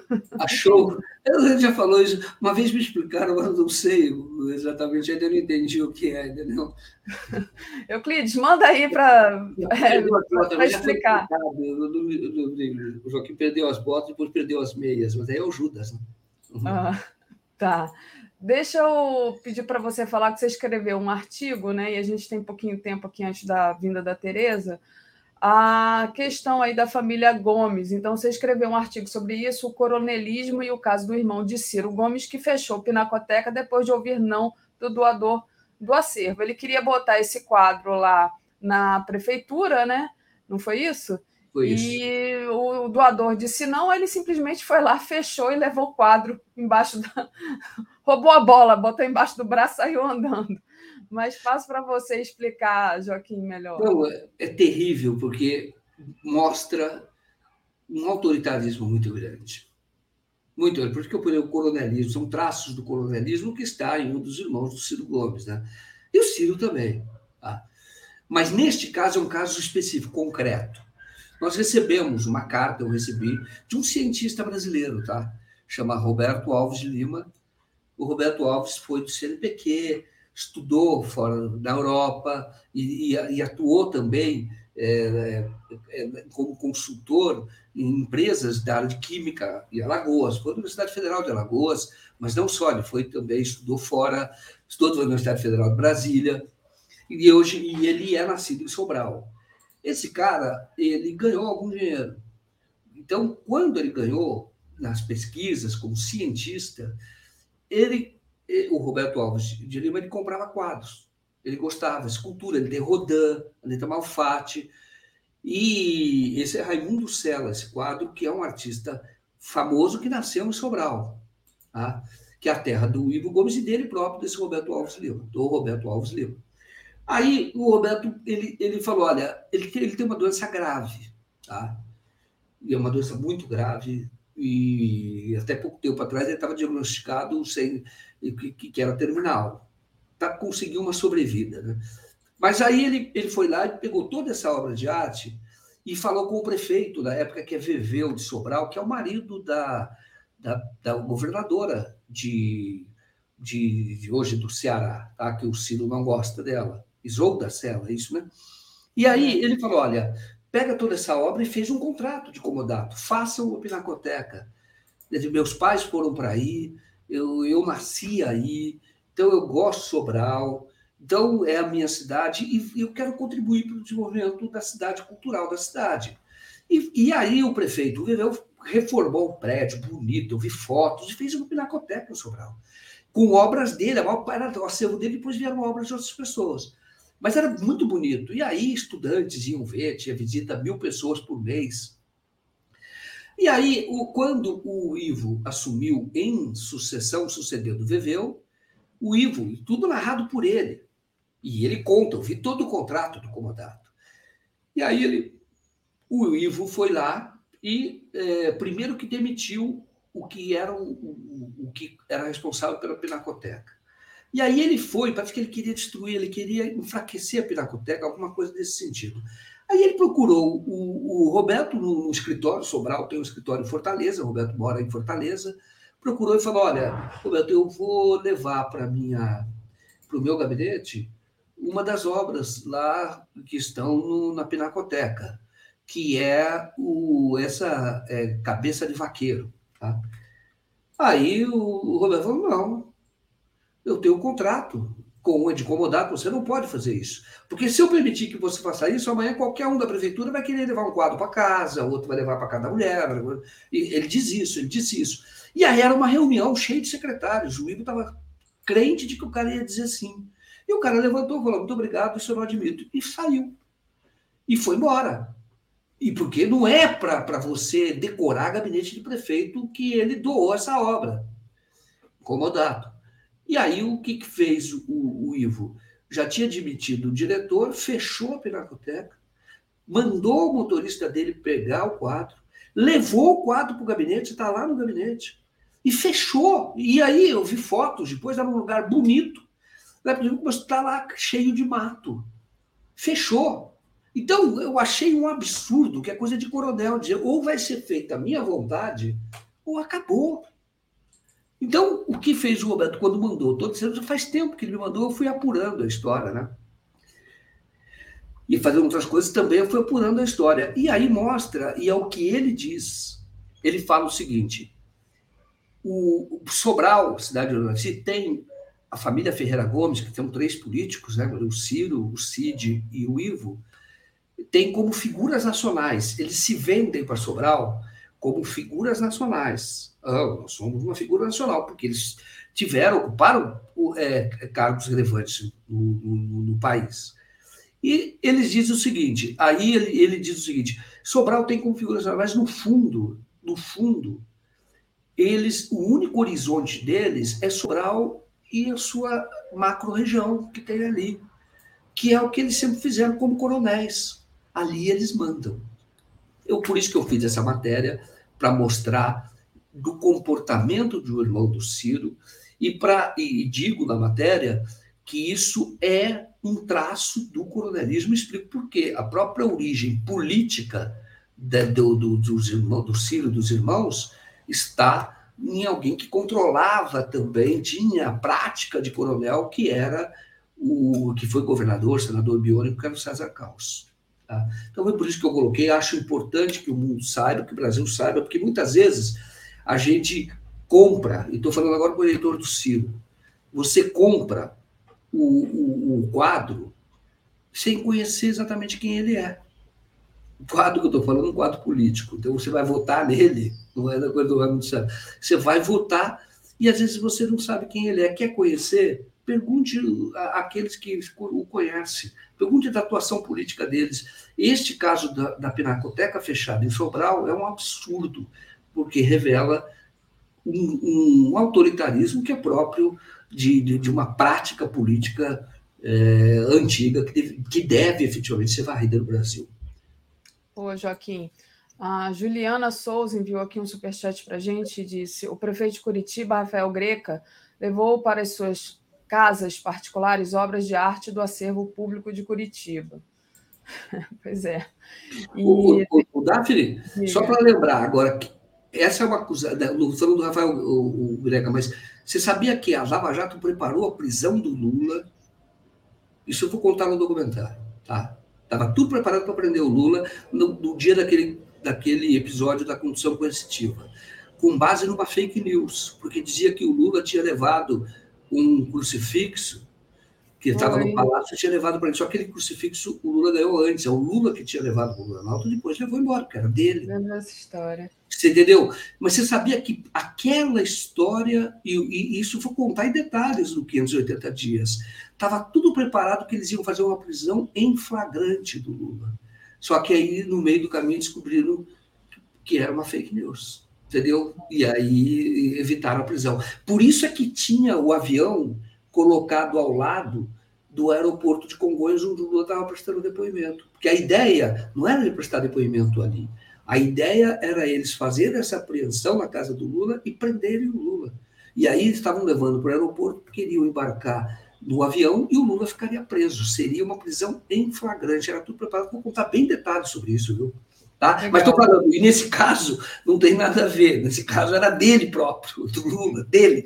Ganhou antes, né? de, de assumir a presidência levou lá para o Planalto. Mas eu estou falando que no caso agora do irmão do Ciro, é, isso foi doado e o doador está dizendo é um absurdo, porque eu, eu, não, eu, não, eu não fiz essa doação, custa, essas são obras muito caras, viu? eu não fiz essa doação, ele, ele doou 300 obras, algumas mais caras, menos caras, mas ele fez isso ao longo da vida, tá? sempre. E ele falou: eu quero que isso fique para os estudantes lá de Sobral, como eu fui, da cidade lá, para as pessoas verem. E era tão bonita a Pinacoteca. Bonita mesmo, eu vi as fotos quando teve na inauguração. E, e o cara simplesmente fechou e levou embora. Levou para o gabinete dele porque gostou. Absurdo. Tá? É, o nome disso tem nome para isso, né? Mas enfim. A Vermelho Pimenta diz assim: ganhei um prêmio literário em 2012 na cidade de Fortaleza. É, eu e mais 29 artistas da cidade. Ele era secretário da Educação. Ivo Gomes disse que não pagava e fôssemos para justiça. Nossa, Olha que legal. O... Ele eu imagino que o Roberto. Ah, seria o Ivo, né? O Ivo era secretário é. da Justiça. O Euclides no, Roberto Novaes, Joaquim, a meia é uma brincadeira com uma música, procura no Google. Joaquim perdeu sua meia, abraço. Já ah, tem uma legal. música, Joaquim perdeu que sua legal, meia. Que legal, que legal. Joaquim, te agradeço demais é, as análises de hoje e a gente se vê na quinta, né? E Sim. você volta depois. boa noite. Vamos Obrigada. Joaquim. Valeu, até mais. até mais. Trazendo aqui Tereza agora. Comentário de Tereza Cruvinel. Olá, Tereza, bom dia. Tudo bom bem? dia, Daphne. Bom dia, comunidade. Muito bem, Tereza. Vamos trazer aqui um pouco ainda sobre a pauta nacional, sabendo que a qualquer momento, se tiver alguma atualização da questão internacional, da viagem da Nancy Pelosi, a, o Léo pode entrar aqui, ou o Zé Reinaldo, quem tiver a última notícia. Mas Tereza, queria começar com você falando é, exatamente sobre a questão do Bolsonaro, né? Caso ele disse que caso receba a ordem de prisão, atira para matar. Estava conversando com o Joaquim aqui que é, Bolsonaro gosta de, de falar, fazer essas frases de efeito, né? Ele diz: ninguém me leva preso, prefiro morrer, né? Então, ele gosta de fazer essas frases de efeito, gosta de ameaçar, até para criar uma notícia, né?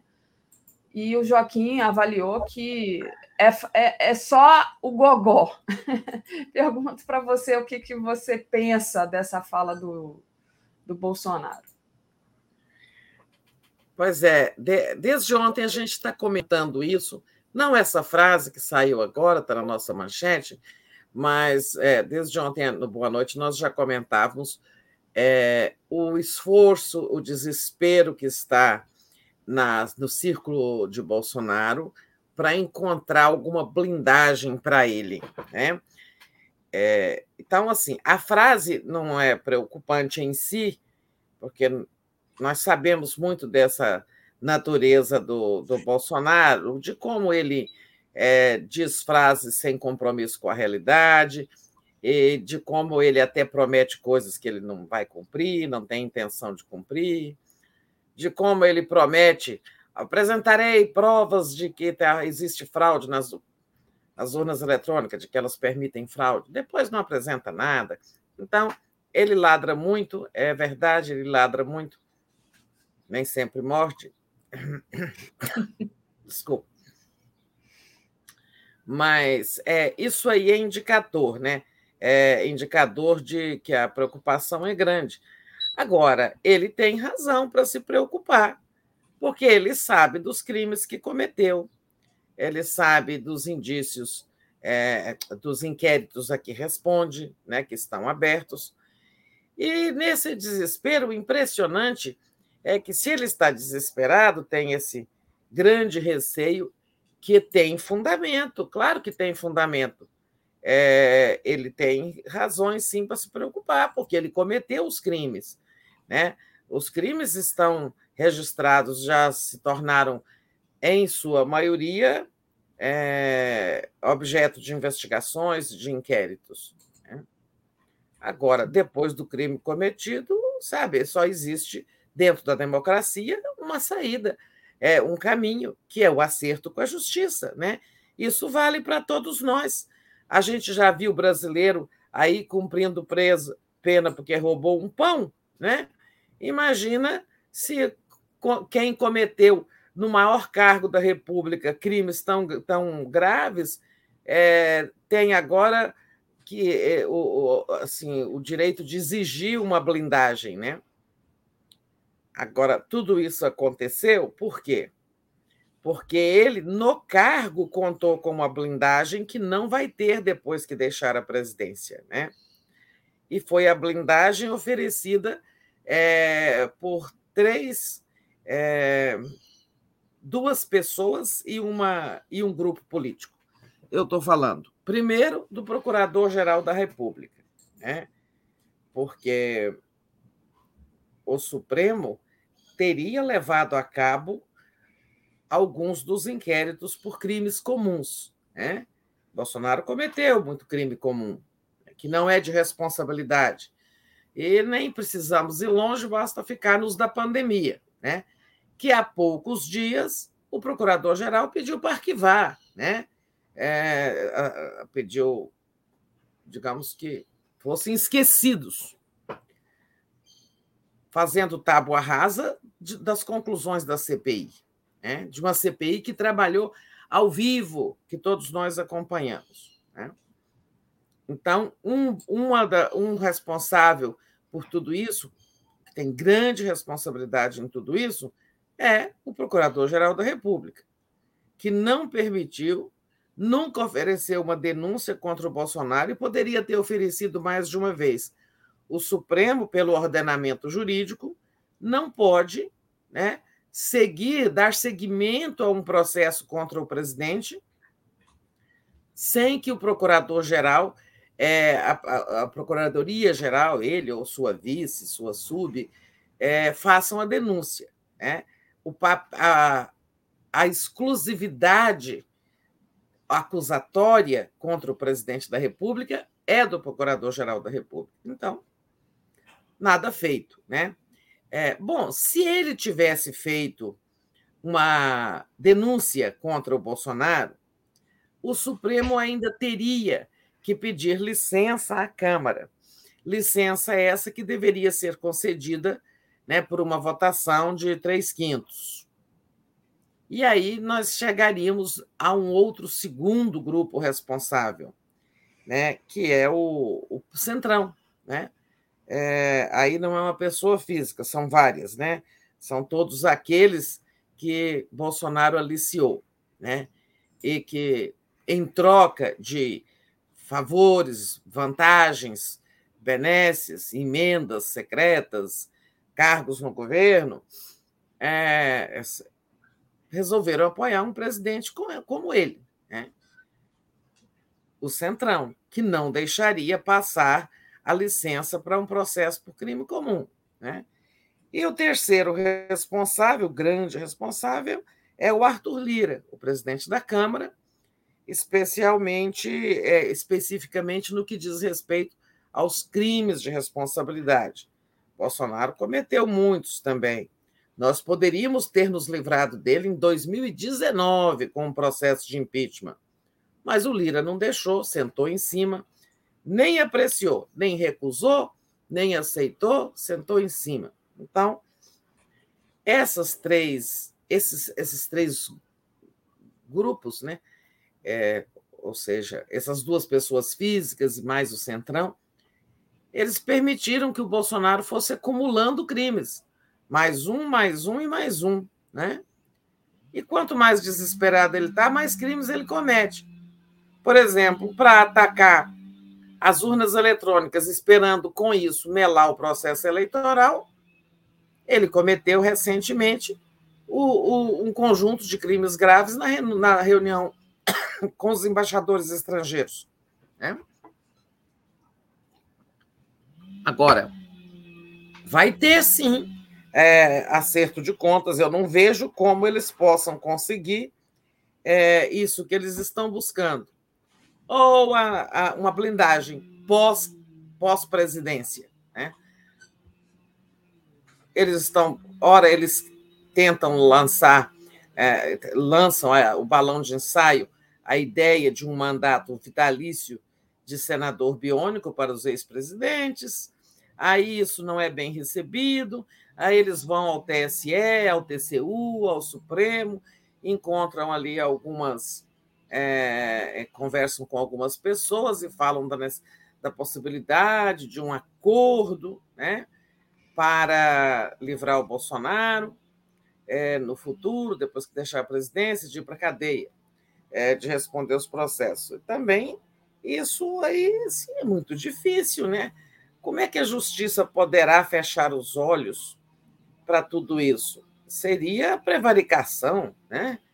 Aí falam que o Lula podia dar um indulto para o Bolsonaro. Como é que o Lula vai dar um indulto para o Bolsonaro? Se as pessoas vão votar no Lula exatamente porque querem dar um basta ao Bolsonaro, porque reprovam a presidência dele, porque o rejeitam como governante, aí o Lula vai indultar. Né? Não dá, não é possível esperar isso. Aí ele sai com essa: se me prenderem, eu atiro para matar.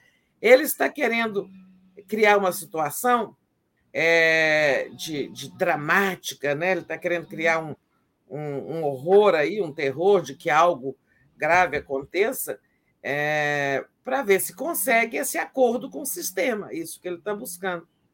Então a gente não tá, a gente não fica impressionado com a frase, mas com é, o, a existência desse desespero, que isso sim poderá levá-lo não a atirar para matar, mas a tentar é, todas as formas de resistir a deixar o governo. Né? É, é. Só que é o seguinte, só se ele virar vita, é, ditador vitalício, né? é, uma coisa que não tem lugar no Brasil. Porque um dia ele tem que sair do governo, ainda que ele conseguisse melar a eleição desse ano, conseguisse dar um golpe, é, nada dura para sempre. Ele tem que um dia ele vai acertar as contas. Né? É, então acho que é isso que eu vejo nessa frase desesperada aí que ele teria dito no fim de semana, né? É. Essa do indulto do Lula cedido ao Bolsonaro é tão absurdo. O Lula passou 580 dias na prisão, gente. que, que o Lula tem que dar indulto para um, um Bolsonaro que é culpado? O Lula era inocente, né? Então, pois é. é. Muito absurdo isso. Ah, ainda ah, disse assim: eu não sou, teria dito, segundo o noticiário, sobre esse desespero, é, eu não sou ingênuo como os outros ex-presidentes que foram presos. Ele está se referindo ao Lula e ao, é, ao, ao, Temer, né? Ora, é, nem, ninguém, né, principalmente o Lula, não foi preso por ingenuidade. Né? O Lula poderia, como ele já disse várias vezes, ter ido para uma embaixada e escapado daquela prisão injusta, ilegal, decorrente de um processo viciado, né, conduzido pelo Sérgio Moro, de um processo eivado de irregularidades conduzido pelos procuradores da Lava Jato, o Lula poderia ter escapado disso, de passar esses quase 600 dias na prisão, se refugiando numa embaixada. Né? Mas o que, que ele disse? Que ia respeitar a justiça brasileira. Né? Estava errando, a justiça estava errando, mas ele ia respeitar como cidadão que respeita as leis do seu país e que iria provar a inocência dele e que ia lutar para isso, e foi o que ele fez. Sua defesa magnificamente conseguiu, é verdade, com a ajuda do Delgatti, né, dos, dos áudios da Lava Jato, demonstrar isso. Então, é, é, e o Temer também teve uma prisão, durou acho que dois dias, né? É, por conta de irregularidades ali na, na, também decorrentes da Lava Jato, de investigações sobre o JBS e tal. E o sistema até foi muito indulgente com o Temer, porque ele foi logo liberado. Bom, ele não chegou a ser condenado, era uma prisão preventiva, diferentemente da da do Lula, que já era uma sentença transitada em julgado em segunda instância. Né? O Temer não, aquele processo do Temer ainda não foi julgado. Mas ele também podia ter escapado. Assim, vamos reconhecer que ele aceitou a prisão, respeitou a justiça. Então, o Bolsonaro está distorcendo as coisas. Não é por ingenuidade que foram presos, né? É porque é, ingenuidade é, ele quer dizer o seguinte: não conseguiram escapar, não reagiram à bala, como ele promete fazer, nem fugiram da justiça. Né? É, isso ele está chamando de ingenuidade, que é a pessoa se submeter à lei, mesmo quando a lei está errando, como no caso do Lula. No caso do Temer, a gente não pode falar ainda, porque esses julgamentos ainda nem aconteceram. Né? teve uma prisão preventiva, uma prisão temporária ali, para que ele não destruísse provas e tal, mas não está julgado, então não vamos avançar nisso. É, agora, o Lula, diante de uma sentença errada, mesmo denunciando o Sérgio Moro, como ele fez naquele ato da prisão, dia 7 de abril de 2018, falou: mas eu vou me submeter e, e vou lutar para demonstrar minha inocência. Né? Mas o Bolsonaro, ele não respeita a lei, né? É, ele acha que para ele tem que ter uma lei especial. Então sai com essa. Ah, eu atiro para matar. Exatamente. Ele é o próprio perverso, né? Que quer aplicar a lei para todos e não aceita é, a lei para acima da lei. Está acima da lei. Tereza, tem aqui muito superchat, muita gente pedindo um corte da sua fala. Então, já vou, vou pedir um corte pra, dessa sua primeira fala. E muita gente dizendo aqui que é sua fã.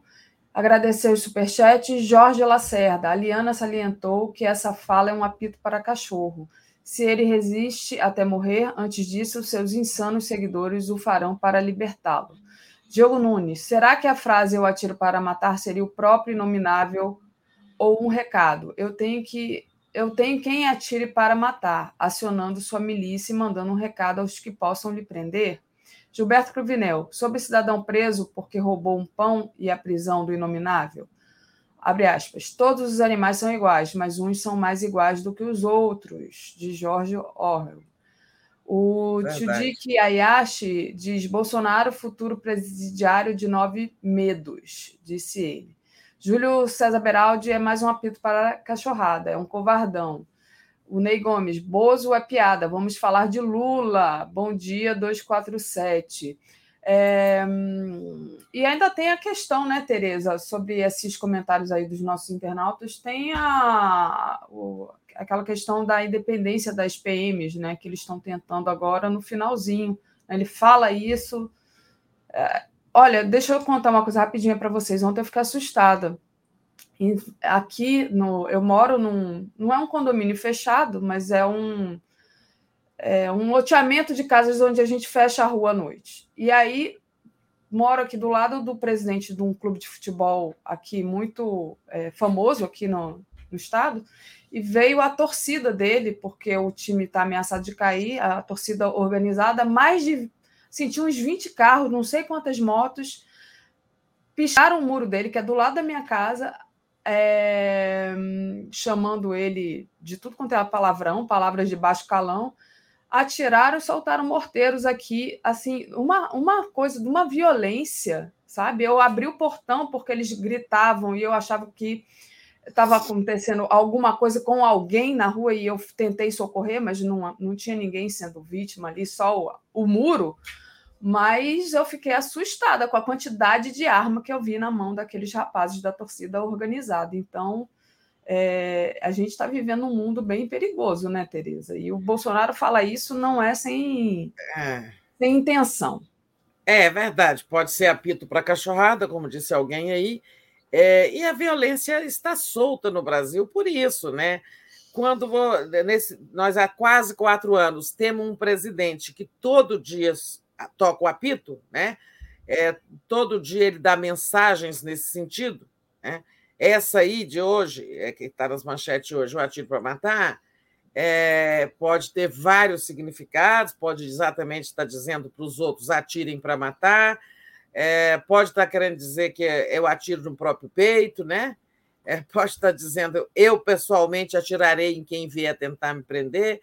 É, é. é, é tudo é violência. o 7 de setembro vai ser uma, vai ter um, um desfile horroroso no Rio de Janeiro, misturando forças militares com forças miliciais, milicianas, é, e, e, a cachorrada, como disse alguém. Então, aquilo lá no Rio, como é que vai ser, né? Como é que você vai poder misturar as Forças Armadas com é, turba política, né? turba político-ideológica? Então, aí a violência está solta, tem sinal verde, Acontece isso aí, como você descreveu na sua, no seu é, local de morada, é, é, ainda que eles não sejam bolsonaristas, esse sinal foi dado pelo Bolsonaro, né? É, reaja. A gente vê, né? A gente sente a violência no trânsito, qualquer coisinha a pessoa já abre a janela, te xinga, te isso e aquilo. Você vê a violência na fila do supermercado. Né? Eu fui pedir, fui dizer a um, a, na fila a um senhor, é, a um senhor não, a um jovem de uns 20, entre 20 e 30 anos, assim, mais para 30, é, que eu ia passar na frente dele, porque o caixa era preferencial, né? É, eu estava com pressa, não estava nem passando bem, tinha só duas coisas para pagar. Nossa, mas assim foi uma reação violenta, sabe? que ele me fez, porque eu estava reivindicando o meu direito, né? É. De, de, de, era no, de passar num caixa para idosos, é, pessoas especiais. É, é assim. Reivindicar direito no Brasil da briga. É verdade, Tereza. Até aqui no chat as pessoas às vezes são muito desagradáveis e violentas, a gente tem que bloqueá-las, mas com toda a ternura, porque realmente não dá. Hoje eu já sofri aqui alguns ataques, Joaquim também. Enfim, as pessoas estão perdendo, às vezes, realmente é. a capacidade de se socializar sem, sem serem é. agressivas. Uma coisa que a gente precisa combater no Brasil, né? Eu não sei como, assim, tem tantas tarefas para o futuro governo, mas eu acho que tem uma tarefa de recivilizar o Brasil. Lula já falou disso de uma, em outra linguagem, mas é, é, ele fala precisamos recuperar a, a civilidade na política. Não é só na política, né? É em tudo nós precisamos começar combatendo a violência verbal, né? É. Sabe? A forma como falamos sobre qualquer coisa, né? É, sobre qualquer assunto, não é na política só. Nós precisamos combater essa forma de falar com as pessoas usando as palavras mais violentas, usando palavras de baixo calão, essa falta de educação geral, sair de um elevador, a pessoa está te empurrando e fala coisas Sabe, eh, precisamos combater isso, virar gente mais civilizada. Aqui está demais, tá muito, tá, está muito bárbara a vida no Brasil. Verdade. Tereza, o Júlio César Beraldi diz: o verme legitimou o tirano que há em cada um. Li Oliveira. Isso. Muito é. bem dito. Li Oliveira, foge logo para a Hungria com a família, eu deixo. Gilberto Ruvinel. Ele não vai tirar, ele não vai se matar, ele vai fugir do Brasil logo que perceber que perdeu. É covarde, a cara dele é a covardia. É isso mesmo. Tereza, é bem provável, eu acho bem provável isso, sabe? É, que ele acho. se mande. Também. Tereza, deixa eu. Falando da blindagem do Bolsonaro, que você já comentou aí mais cedo, vamos falar da, dessa matéria que está no 247, que é a Lindora, né, pediu novamente ao STF arquivamento de inquérito contra o Bolsonaro e disparou contra o Moraes. Né? Então, essa Lindora Araújo, a vice-procuradora, é soldadinha ali do Bolsonaro, é... enfim, está se mantendo fiel a ele. Né? E depois também tem a história do Cássio, né? o Cássio com K, que peitou o Bolsonaro por uma questão de indicação é, e que aí o Bolsonaro afinou que é para ele continuar contando com o apoio do Cássio para a blindagem. Mas passo para você primeiro falar da Lindora aí e o ataque contra o Moraes. Não, vou até inverter, falar desse caso, mesmo ah, desse caso. Primeiro, as pessoas já falaram muito, eu mesma já falei ontem, mas é uma vergonha que um ministro do Supremo e o presidente tenham uma relação como se o ministro do Supremo fosse um aliado político no Congresso, da base parlamentar, né? É, ele, é, a relação deles é o seguinte: olha, se não me atender, eu rompo. Isso faz o centrão, né? É, não que seja legítimo, não que seja correto o que o centrão faz, chantagear presidente, mas é, isso está é, mais para o jogo político. Agora, no, no Supremo, no Supremo sentou-se na cadeira, ninguém deve nada a ninguém, a não ser a lei e a Constituição. É esses são os patrões de um ministro do Supremo, né? a Constituição e as leis. É, então, uma vergonha. O Bolsonaro não nomeou o desembargador Belo, porque o, o, o Cássio ameaçou romper com ele. E o pior, desagradou profundamente o ministro Gilmar Mendes, que patrocinava esse desembargador Belo, apoiava a indicação dele para o STJ. Bom, o, o, Gilmar não vai ficar fazendo isso, né? Que ele sabe muito bem, ele, ele se comporta como ministro do Supremo. Tinha preferência dele, perdeu. Perdeu porque foi vetado ali pelo Cássio Nunes. O Gilmar que ajudou a viabilizar o Cássio Nunes, deu um aval para o Cássio Nunes, na época que o Cássio foi escolhido. Né? Gilmar está contrariado. Aí, o, o, claro que não vai ficar agindo como este ministro bolsonarista, né? Ele tinha uma preferência, perdeu, não vai ficar dizendo vou romper, vou isso, vou aquilo. Aliás, até porque o Gilmar é não é nenhum aliado do Bolsonaro.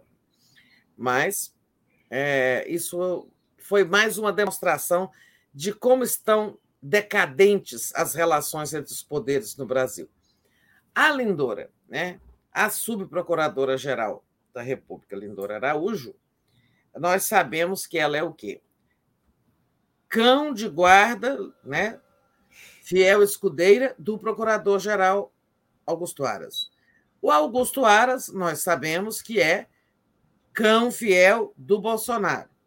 Então, o que ela fez ontem foi agir como bolsonarista, ao pedir mais uma vez que fosse, que seja é, arquivado aquele inquérito contra o Bolsonaro por ter vazado um link que dava acesso a um inquérito em segredo de justiça. Desculpem. Um inquérito do TSE sobre uma tentativa de, de invasão do sistema eleitoral em 18. Tentativas acontecem, isso é uma coisa. Outra é o sistema ser vulnerável. Né? Então, o Bolsonaro, naquela live em que ele disse que ia provar que o sistema era vulnerável, é, divulgou esse link, falando: olha, tá vendo? Eles mesmos estão investigando um ataque de 2018. É, e divulgou esse link nas suas redes sociais. Isso foi um crime de violação de segredo de justiça. Né? É, a Lindora pede o arquivamento e ataca violentamente o ministro Alexandre de Moraes, é, dizendo que ele não tinha direito de fazer isso, pedir novas investigações, ele que conduziu, o relator do inquérito, né? não tinha direito, subverteu o processo acusatório, pediu arquivamento. E nós estamos falando de um inquérito é, em que a Polícia Federal, que faz a investigação, concluiu que houve crime por parte do Bolsonaro. Né? Então, se a Polícia Federal concluiu que houve crime, esse inquérito é, vai ter seguimento, mesmo ela pedindo arquivamento. Eu entendo, nós precisamos ver, assim, do ponto de vista lá do, do encaminhamento jurídico do, do Supremo, é, mas estou dizendo que eu não posso, não tenho autoridade para dizer isso, mas no meu entendimento, é, haverá um julgamento, mesmo com ela pedindo para ser arquivado. Né? mas é, é a tal da blindagem. Por isso ele continua é, cometendo crimes. Por isso ele acumula crimes, coleciona inquéritos e sai-se com essa de que se tentarem prendê-lo vai atirar para matar. Exatamente. Tereza, deixa eu pedir para o pessoal deixar o like, compartilhar essa live, muito importante, tá? Deixar o like aí, compartilhar a live. Quem puder, torne-se membro em brasil247.com.br apoio ou aí no YouTube também. O Beto Mafra, nosso querido amigo lá de BH, diz: por falta de caráter e capacidade intelectual, Jair não lidera, mas libera o pior de nós. Gilberto Cruvinel, doutora Lindora, protetora engavetadora. Mônica Regina dos Santos, é, gente do céu, é só uma confissão, uai. Quem atira quando a lei chega Bandido, simples assim. Bom dia, Lula 13, hashtag todos pela democracia, Tereza. É verdade, Tereza. faltou dizer isso. Quem atira quando, quando vai ter a prisão efetivada é bandido, né? São isso mesmo. Faltou dizer da minha parte que ele está anunciando que vai, vai reagir como bandido. Exato. Tereza, tem os. Uh, quem disse também, né? Foi Fux e Faquin para o Bolsonaro, né? Estou até. Vou passar para você, mas estou até aqui com uma matéria falando do, do Faquin, que eu posso abrir aqui. Põe acabei, aí para nós. Acabei de perder. Ah, achei. Deixa eu colocar aqui. Às vezes eu saio fechando tudo porque trava aí eu perco as, as coisas que eu já tinha separado. Mas está aqui, ó. Em cada Bolsonaro, o Faquin diz que, é, é, que quem ataca resultado nas urnas age por interesse próprio e falta de aptidão para se eleger. Né? Então, é tipo assim: olha, você não vai conseguir se eleger e fica inventando desculpa, dizendo que é por conta das urnas. Mas ele não falou diretamente o nome do Bolsonaro, né? Ele só deu a entender que estava falando do Bolsonaro. É, não, não falou do Bolsonaro, mas teve, tem um momento nessa fala em que ele é mais explícito ao dizer que quem faz isso é quem sabe que não tem, não tem capacidade de ser votado pelo povo brasileiro, é, de, de, conquistar o voto dos eleitores. Tem um trecho dessa fala de ontem do Faquin que é assim. Mas o que, é que significam essas falas? Né? É apenas que a nossa reação, a reação da sociedade brasileira democrática, está cada dia mais forte, o Bolsonaro cada vez mais sozinho. Né? O Fux abriu a primeira sessão do, do, do Judiciário, né? a gente tinha anunciado isso, que ia começar quente o ano, o semestre no Judiciário. O Fux começou com uma mensagem mais, mais, mais morna, digamos assim, é, pedindo respeito entre os adversários, pedindo é, respeito às eleições, que todo mundo tem direito de votar, é, de exercer o voto, pode e deve, etc. E mais tarde, o TSE sempre se reúne à noite, depois do, do Supremo, né, porque tem os ministros do Supremo que participam do TSE. Já à noite foi o Faquin com a fala muito forte, essa aí é, mandando o recado é, para o Bolsonaro que não tente, em nome do seu interesse próprio, que o interesse próprio do Bolsonaro nem é se reeleger, né, gente? É porque ele não governa, ele não quer se reeleger. Não é necessariamente se reeleger para fazer qualquer coisa. É, nessa, o que ele quer mesmo é se reeleger ou se manter no poder a qualquer preço para escapar da cadeia, né? É essa a questão. E, então, o Faquin diz: olha, quando o Faquin diz quem ataca o sistema eleitoral é, defende interesse próprio, o interesse do Bolsonaro não é só o interesse eleitoreiro, né? é esse interesse é, na, na, na impunidade né? Ele quer a impunidade a qualquer preço. Mas foi bom. E aí, ao lado disso, nós temos a sociedade se manifestando o tempo todo. Ontem teve um ato no Clube de Engenharia do Rio, que reuni, em defesa da democracia e das urnas eletrônicas, reuniu muita gente. Dia 11, nós temos o ato né, lá na Faculdade de, de, de Direito da USP, o manifesto lançado por, é, por iniciativa da Faculdade de Direito, já reúne, já deve hoje estar com uns 700 mil pessoas, não sei, não vi, mas é, ontem tinha 600 mil, hoje, hoje deve ter passado de 700 mil, vamos chegar a um milhão rapidinho, né? E agora temos também a Sociedade Brasileira para o Progresso da Ciência, presidida pelo professor Renato Janine Ribeiro, fez sua reunião anual ano passado aqui na UNB, né? E ela terminou o, a reunião com um manifesto também que está sendo assinado por toda a comunidade científica e não só pela comunidade científica. Quem quiser pode é, é, assinar, né? É, eu vou depois até deixa eu ver se eu consigo aqui disponibilizar o link. É, mas eu não sei fazer isso, né? É, Pode mandar mas... para mim pelo zap que eu pego se você conseguir. Ah, não, mas eu tenho é no computador, só se eu mandar por e-mail, né? Pode mandar é... também por e-mail. Mas, mas a gente pode não, trazer não, amanhã, não, Tereza. É, não carece. Quem quiser, é, quem tiver interesse em assinar esse manifesto, só coloca aí Manifesto pela Democracia SBPC, né? Que Vou vai abrir aparecer... aqui. É, então, é, são é, manifestações o tempo todo, né? E aí o Bolsonaro quer, ele quer pegar uma carona, né? Ele fez aquela cartinha de uma linha no Twitter. Agora, pasmem, é, tem uma reunião com empresários, um jantar com empresários, promovido por uns empresários bolsonaristas do chamado Grupo Esfera, é, que vai acontecer dia 11 lá em São Paulo, né?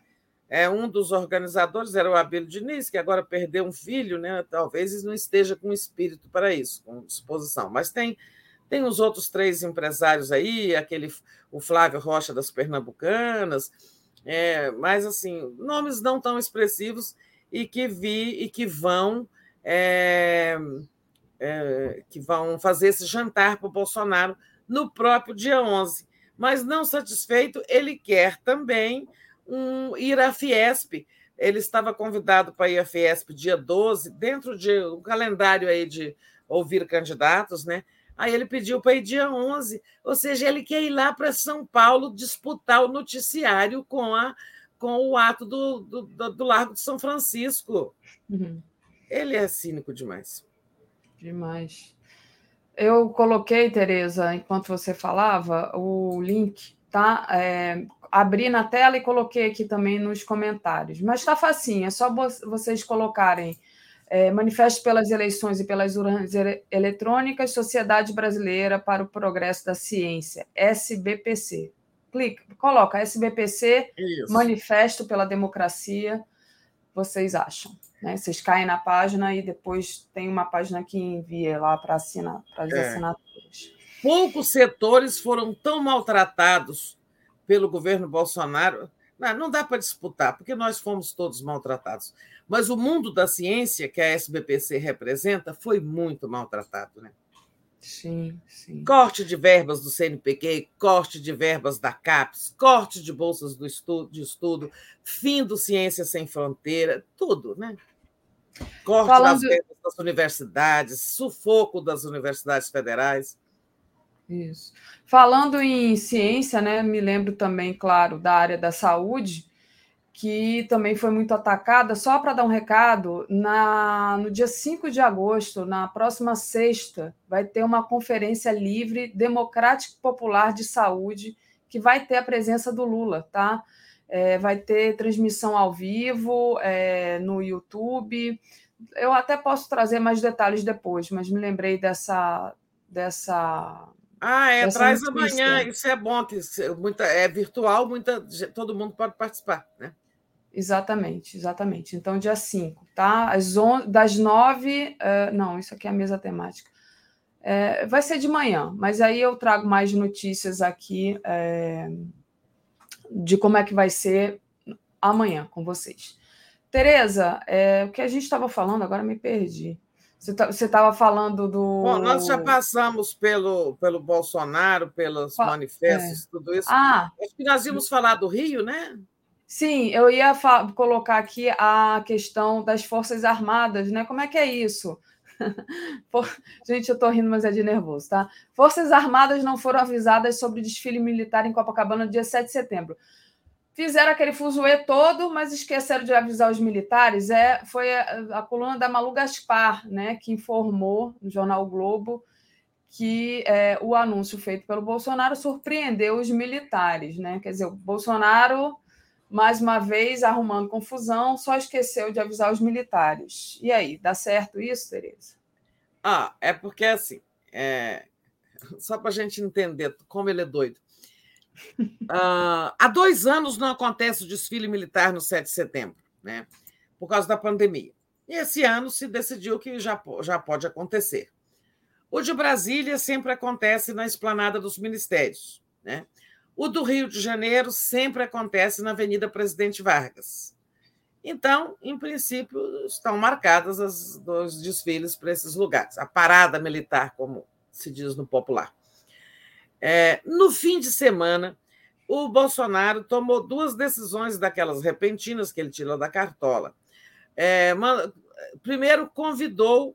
Bom, ele havia convocado a sua cachorrada para participar, para voltar às ruas uma última vez no 7 de setembro. É, todo mundo entendeu que era no, aqui em Brasília para eles cercarem o Supremo, ameaçar invadir, jogar a cabeça de ministro no lixo, como disse Daniel Silveira. Né? E todo mundo entendeu que era em Brasília. Mas no domingo ele resolveu que ia convidar, que aliás já tinha anunciou que já havia convidado os presidentes dos países de língua portuguesa para comparecerem ao 7 de setembro. E o presidente de Portugal, Marcelo Rebelo, a quem ele desconvidou recentemente para um almoço, porque ficou com raiva de um encontro do Rebelo com o Lula, até já confirmou presença. Né? Bom, diante disso, ele não vai fazer uma manifestação golpista, insuflando sua base, né? É, com aquela violência verbal de sempre, em Brasília, na presença de governantes estrangeiros.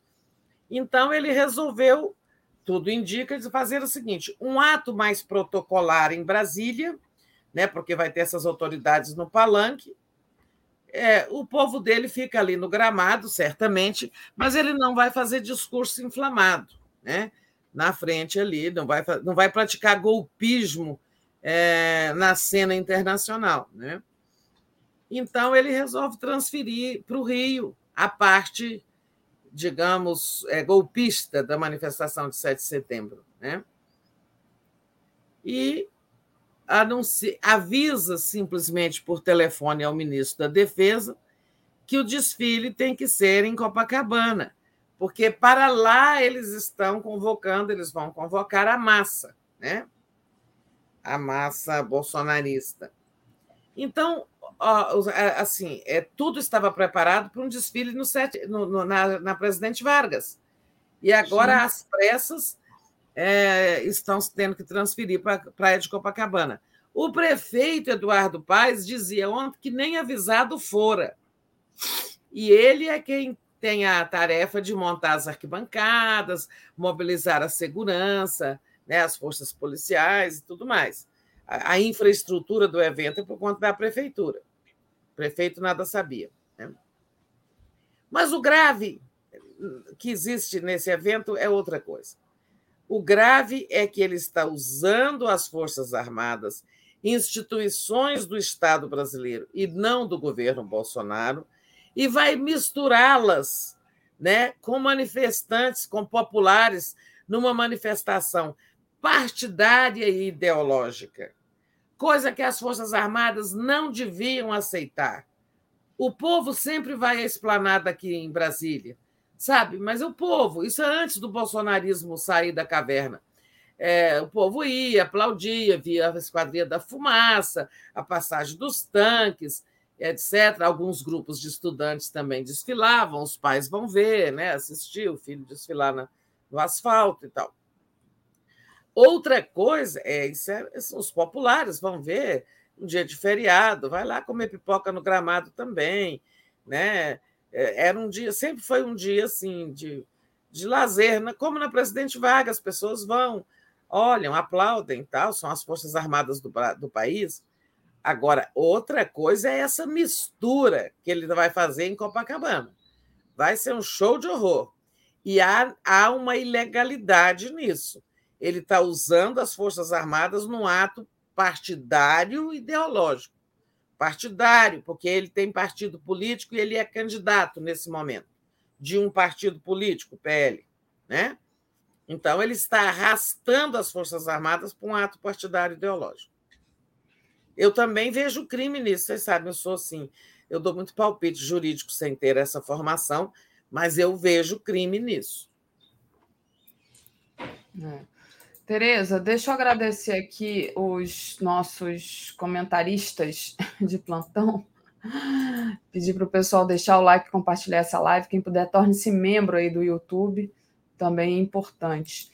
É, deixa eu agradecer a Suzana Alipaz. Essa farsa tem que vazar do poder, né? Obviamente está falando do Bolsonaro. Júlio César Beraldi diz assim: o fumacê dos tanques será em Copacabana. Pois é, normalmente esse desfile de 7 de setembro, como disse a Tereza, é sempre lá na Presidente Vargas, né? Giovana Santos mandou aqui um super chat sem mensagem. O Gilberto Cruvinel diz que viu uma foto sua, Tereza, com o ministro Renato Janini. E hum, José ah, Carlos. Foi, é, a SBPC acolheu o lançamento do nosso livro sobre o movimento estudantil da ah. semana passada. Nosso lançamento foi dentro da programação da SBPC. Ele foi lá, tiramos uma foto. Deve estar circulando hum. aí em algum lugar. Perfeito. Meu person... É, José Carlos Faria, meu personagem gado arrependido não cansa de falar, chega de mimimi. Pode ser milico, milícia e mito, ou mito, micheque e miséria. Obrigada, José Carlos. Tereza, queria que você comentasse agora a notícia que o Bolsonaro é, vai à Globo, né? É, vai ao Jornal Nacional ficou definido por sorteio, né, que começa, ele começa as entrevistas no dia 22 de agosto, depois é o Ciro, o Janones, a, o Lula e a Tebet, né? Como é que vai ser isso? Já inaugurar Eu com não sei se ele vai, Daphne. Ah, não sabe. É. Não está definido é ainda, né? É. Se ele vai ou não, mas ele foi sorteado para ser o primeiro. É, eles fizeram o sorteio para quando fazerem os convites, devem estar fazendo hoje, ou sei lá, amanhã. Ao fazer o convite, já vai dizer para o candidato se se foi sorteado por dia tal, né? A minha pergunta é: depois de tudo que o Bolsonaro disse da Globo, depois de ter atiçado seus manifestantes contra a TV Globo, Ele vai participar da entrevista? Eu não sei. Acho difícil. É, ele foi em 2018. Foi e falou aquelas mentiras, né? Ah, sobre kit gay, né? E tudo mais. Depois o Haddad foi, desmentiu, mas na época eu acho, não acho que a Globo foi fez o que ela poderia ter feito para desmascarar aquilo, para sabe desmontar aquela fake news, né? Podia, teve a oportunidade de ter sido mais enfática, né? É, eu me lembro exatamente do Haddad no dia que ele foi ao Jornal Nacional, é, mostrando: olha, gente, o que ele está chamando de kit gay é isso aqui. Né? Era uma publicação que fala de respeito entre os gêneros e tal, não tinha nada de kit gay. É, o, eu acho que a Globo podia ter sido ter tido um papel importante na desmontagem daquele, daquele, daquela fake news. Bom, mas assim, as fake news de 2018, como nós sabemos, teve também a mamadeira erótica, teve muitas outras, teve os bilhões que o Lula deu de presente para vários países amigos. Isso eu escutei gente da rua falando: oh, aqui na minha rua não tem asfalto e o Lula deu bilhões para Cuba, para África, para não sei quem.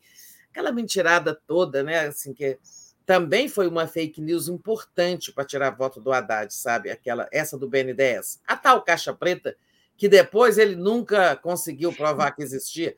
Aliás, os presidentes que ele pôs no BNDES todos concluíram que não existia caixa preta nenhuma. Ai, como a gente já teve fake news, né? De, de 18 para cá, meu Deus.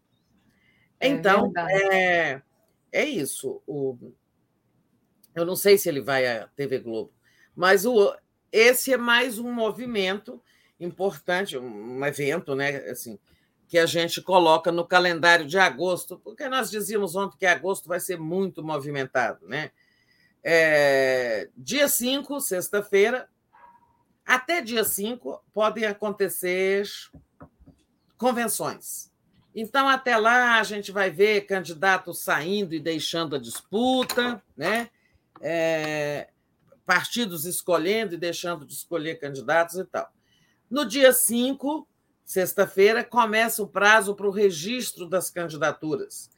Muita movimentação porque depois a gente tem que ver se o, se o TSE acolhe as candidaturas. Eu vou aproveitar e queimar, falar aí de uma exoticidade que já está na nossa pauta. Por exemplo, o Roberto Jefferson foi, foi, foi acolhi, aclamado ontem em convenção, em que ele não estava presente, porque está em prisão domiciliar. Roberto Jefferson, ou Cão Raivoso, é, vai ser candidato a presidente pelo PTB. Né? Mas ele pode, o TSE vai aceitar? Não, tenho quase certeza que não. Né? É, ele não pode, ele não tem condições de, de, de, ser, é, de ser candidato, ele não tem condições jurídicas, a meu ver. Mas, então, movimentações de agosto. Dia 5 começam os registros de candidaturas e depois tem o prazo para o TSE dizer se aceita ou não. Dia 11 temos é, o, o, manifesto, digamos, a leitura do Manifesto pela Democracia lá na Faculdade de Direito de São, da USP, Largo de São Francisco, que vai um, ato, um momento muito importante, né? É, e temos lá os eventos paralelos do Bolsonaro. E depois temos também essas entrevistas do Jornal Nacional que vão movimentar o mês de agosto também, 22, 23, 24, 25, né? Se não me engano. Enfim, e vamos ter o Dia do Soldado, dia 25 de agosto. O Bolsonaro vai aprontar também no Dia do Soldado. Isso tudo antes do 7 de setembro. Né? Bom, eu estou aqui visitando o calendário só para a gente lembrar o que temos pela frente.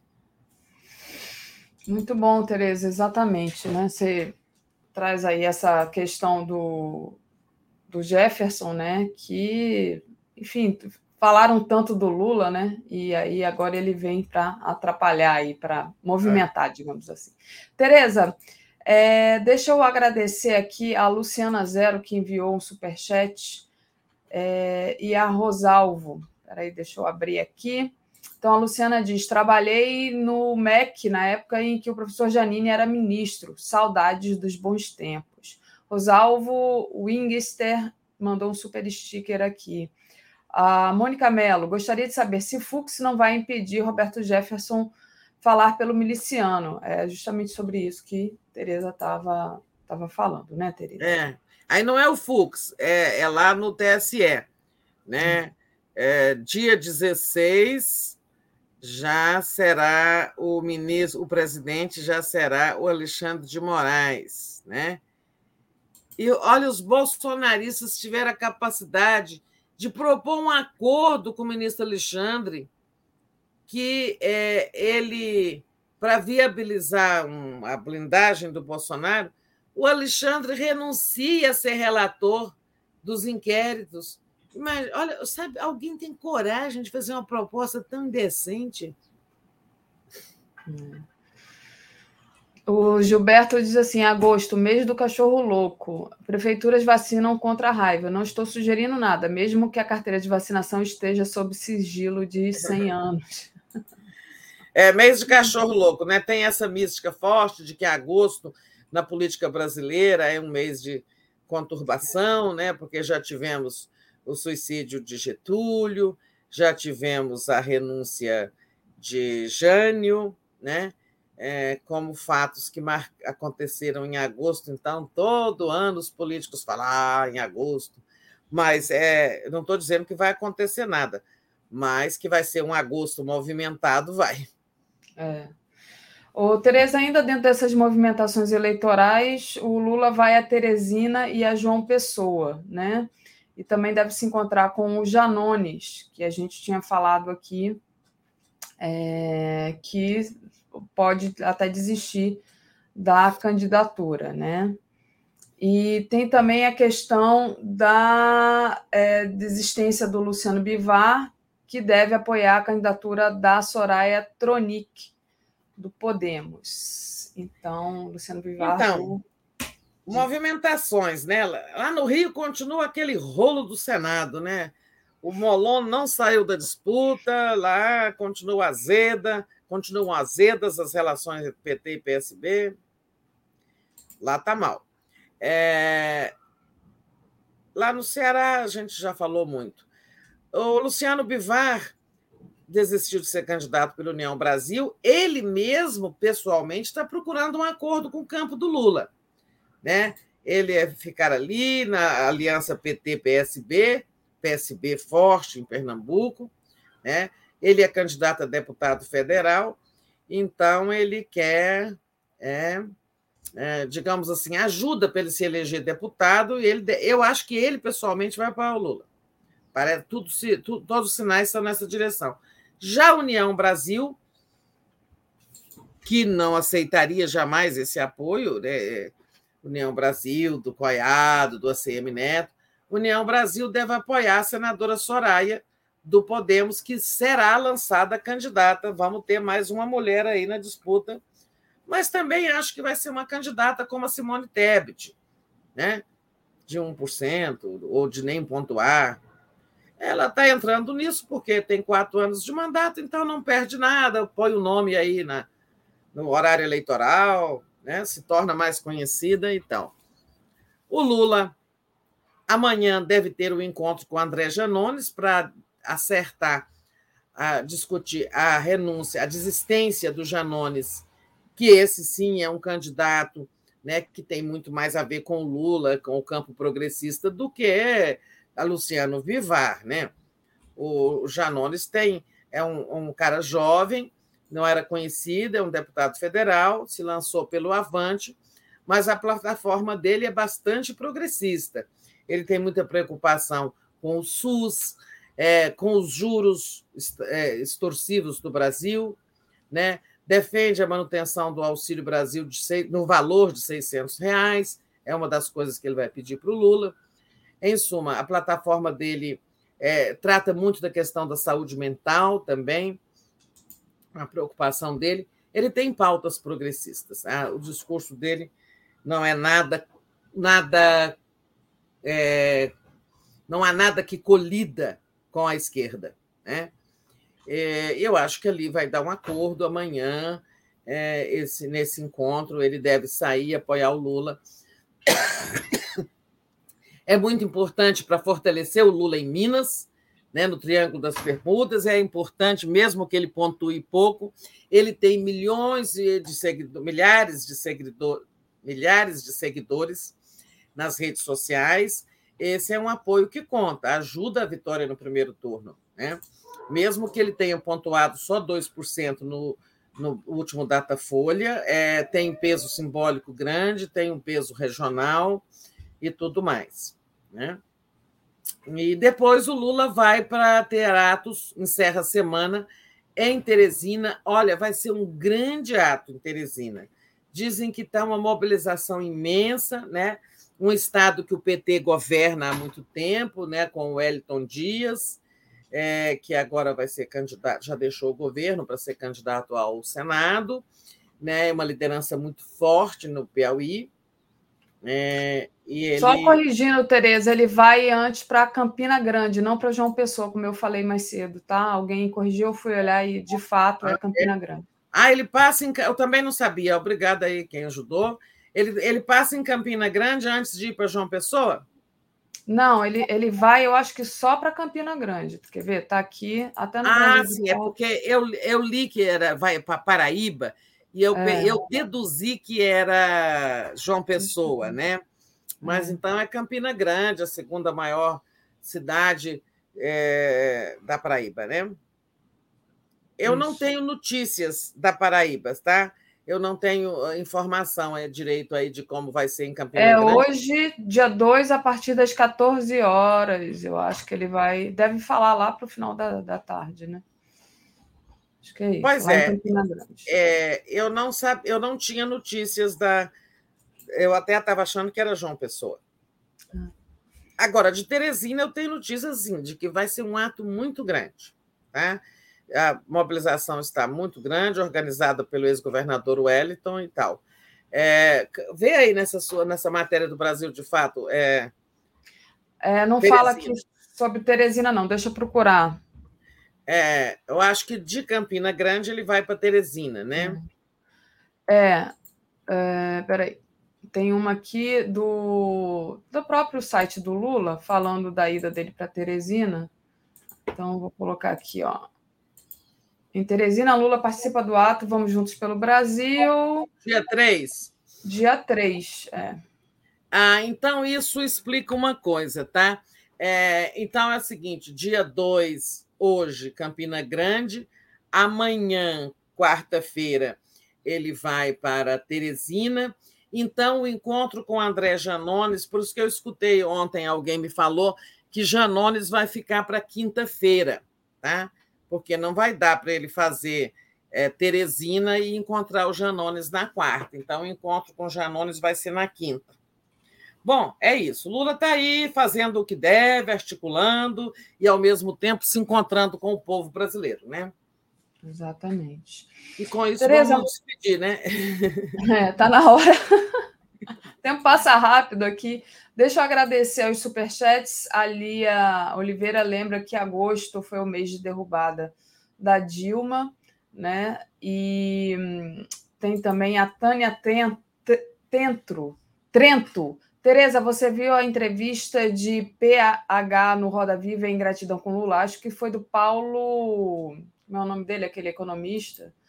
Paulo Hartung, né? Acho que ela está falando disso. É... Eu não vi. Vinel... Deve ser o Paulo é, Hartung, né? É, deve ser.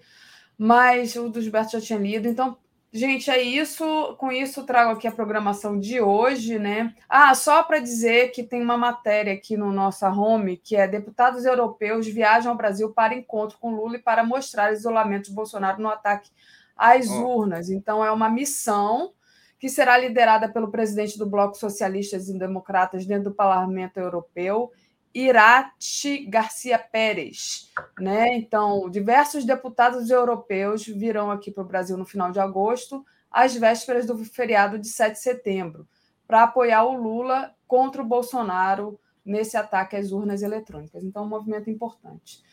E, Tereza, dando aqui a, a nossa programação de hoje, né? Às 10 horas já começou Helena e Mário Vitor Enquanto Lula junta, Bolsonaro se enfraquece. Às 11 horas, giro das 11.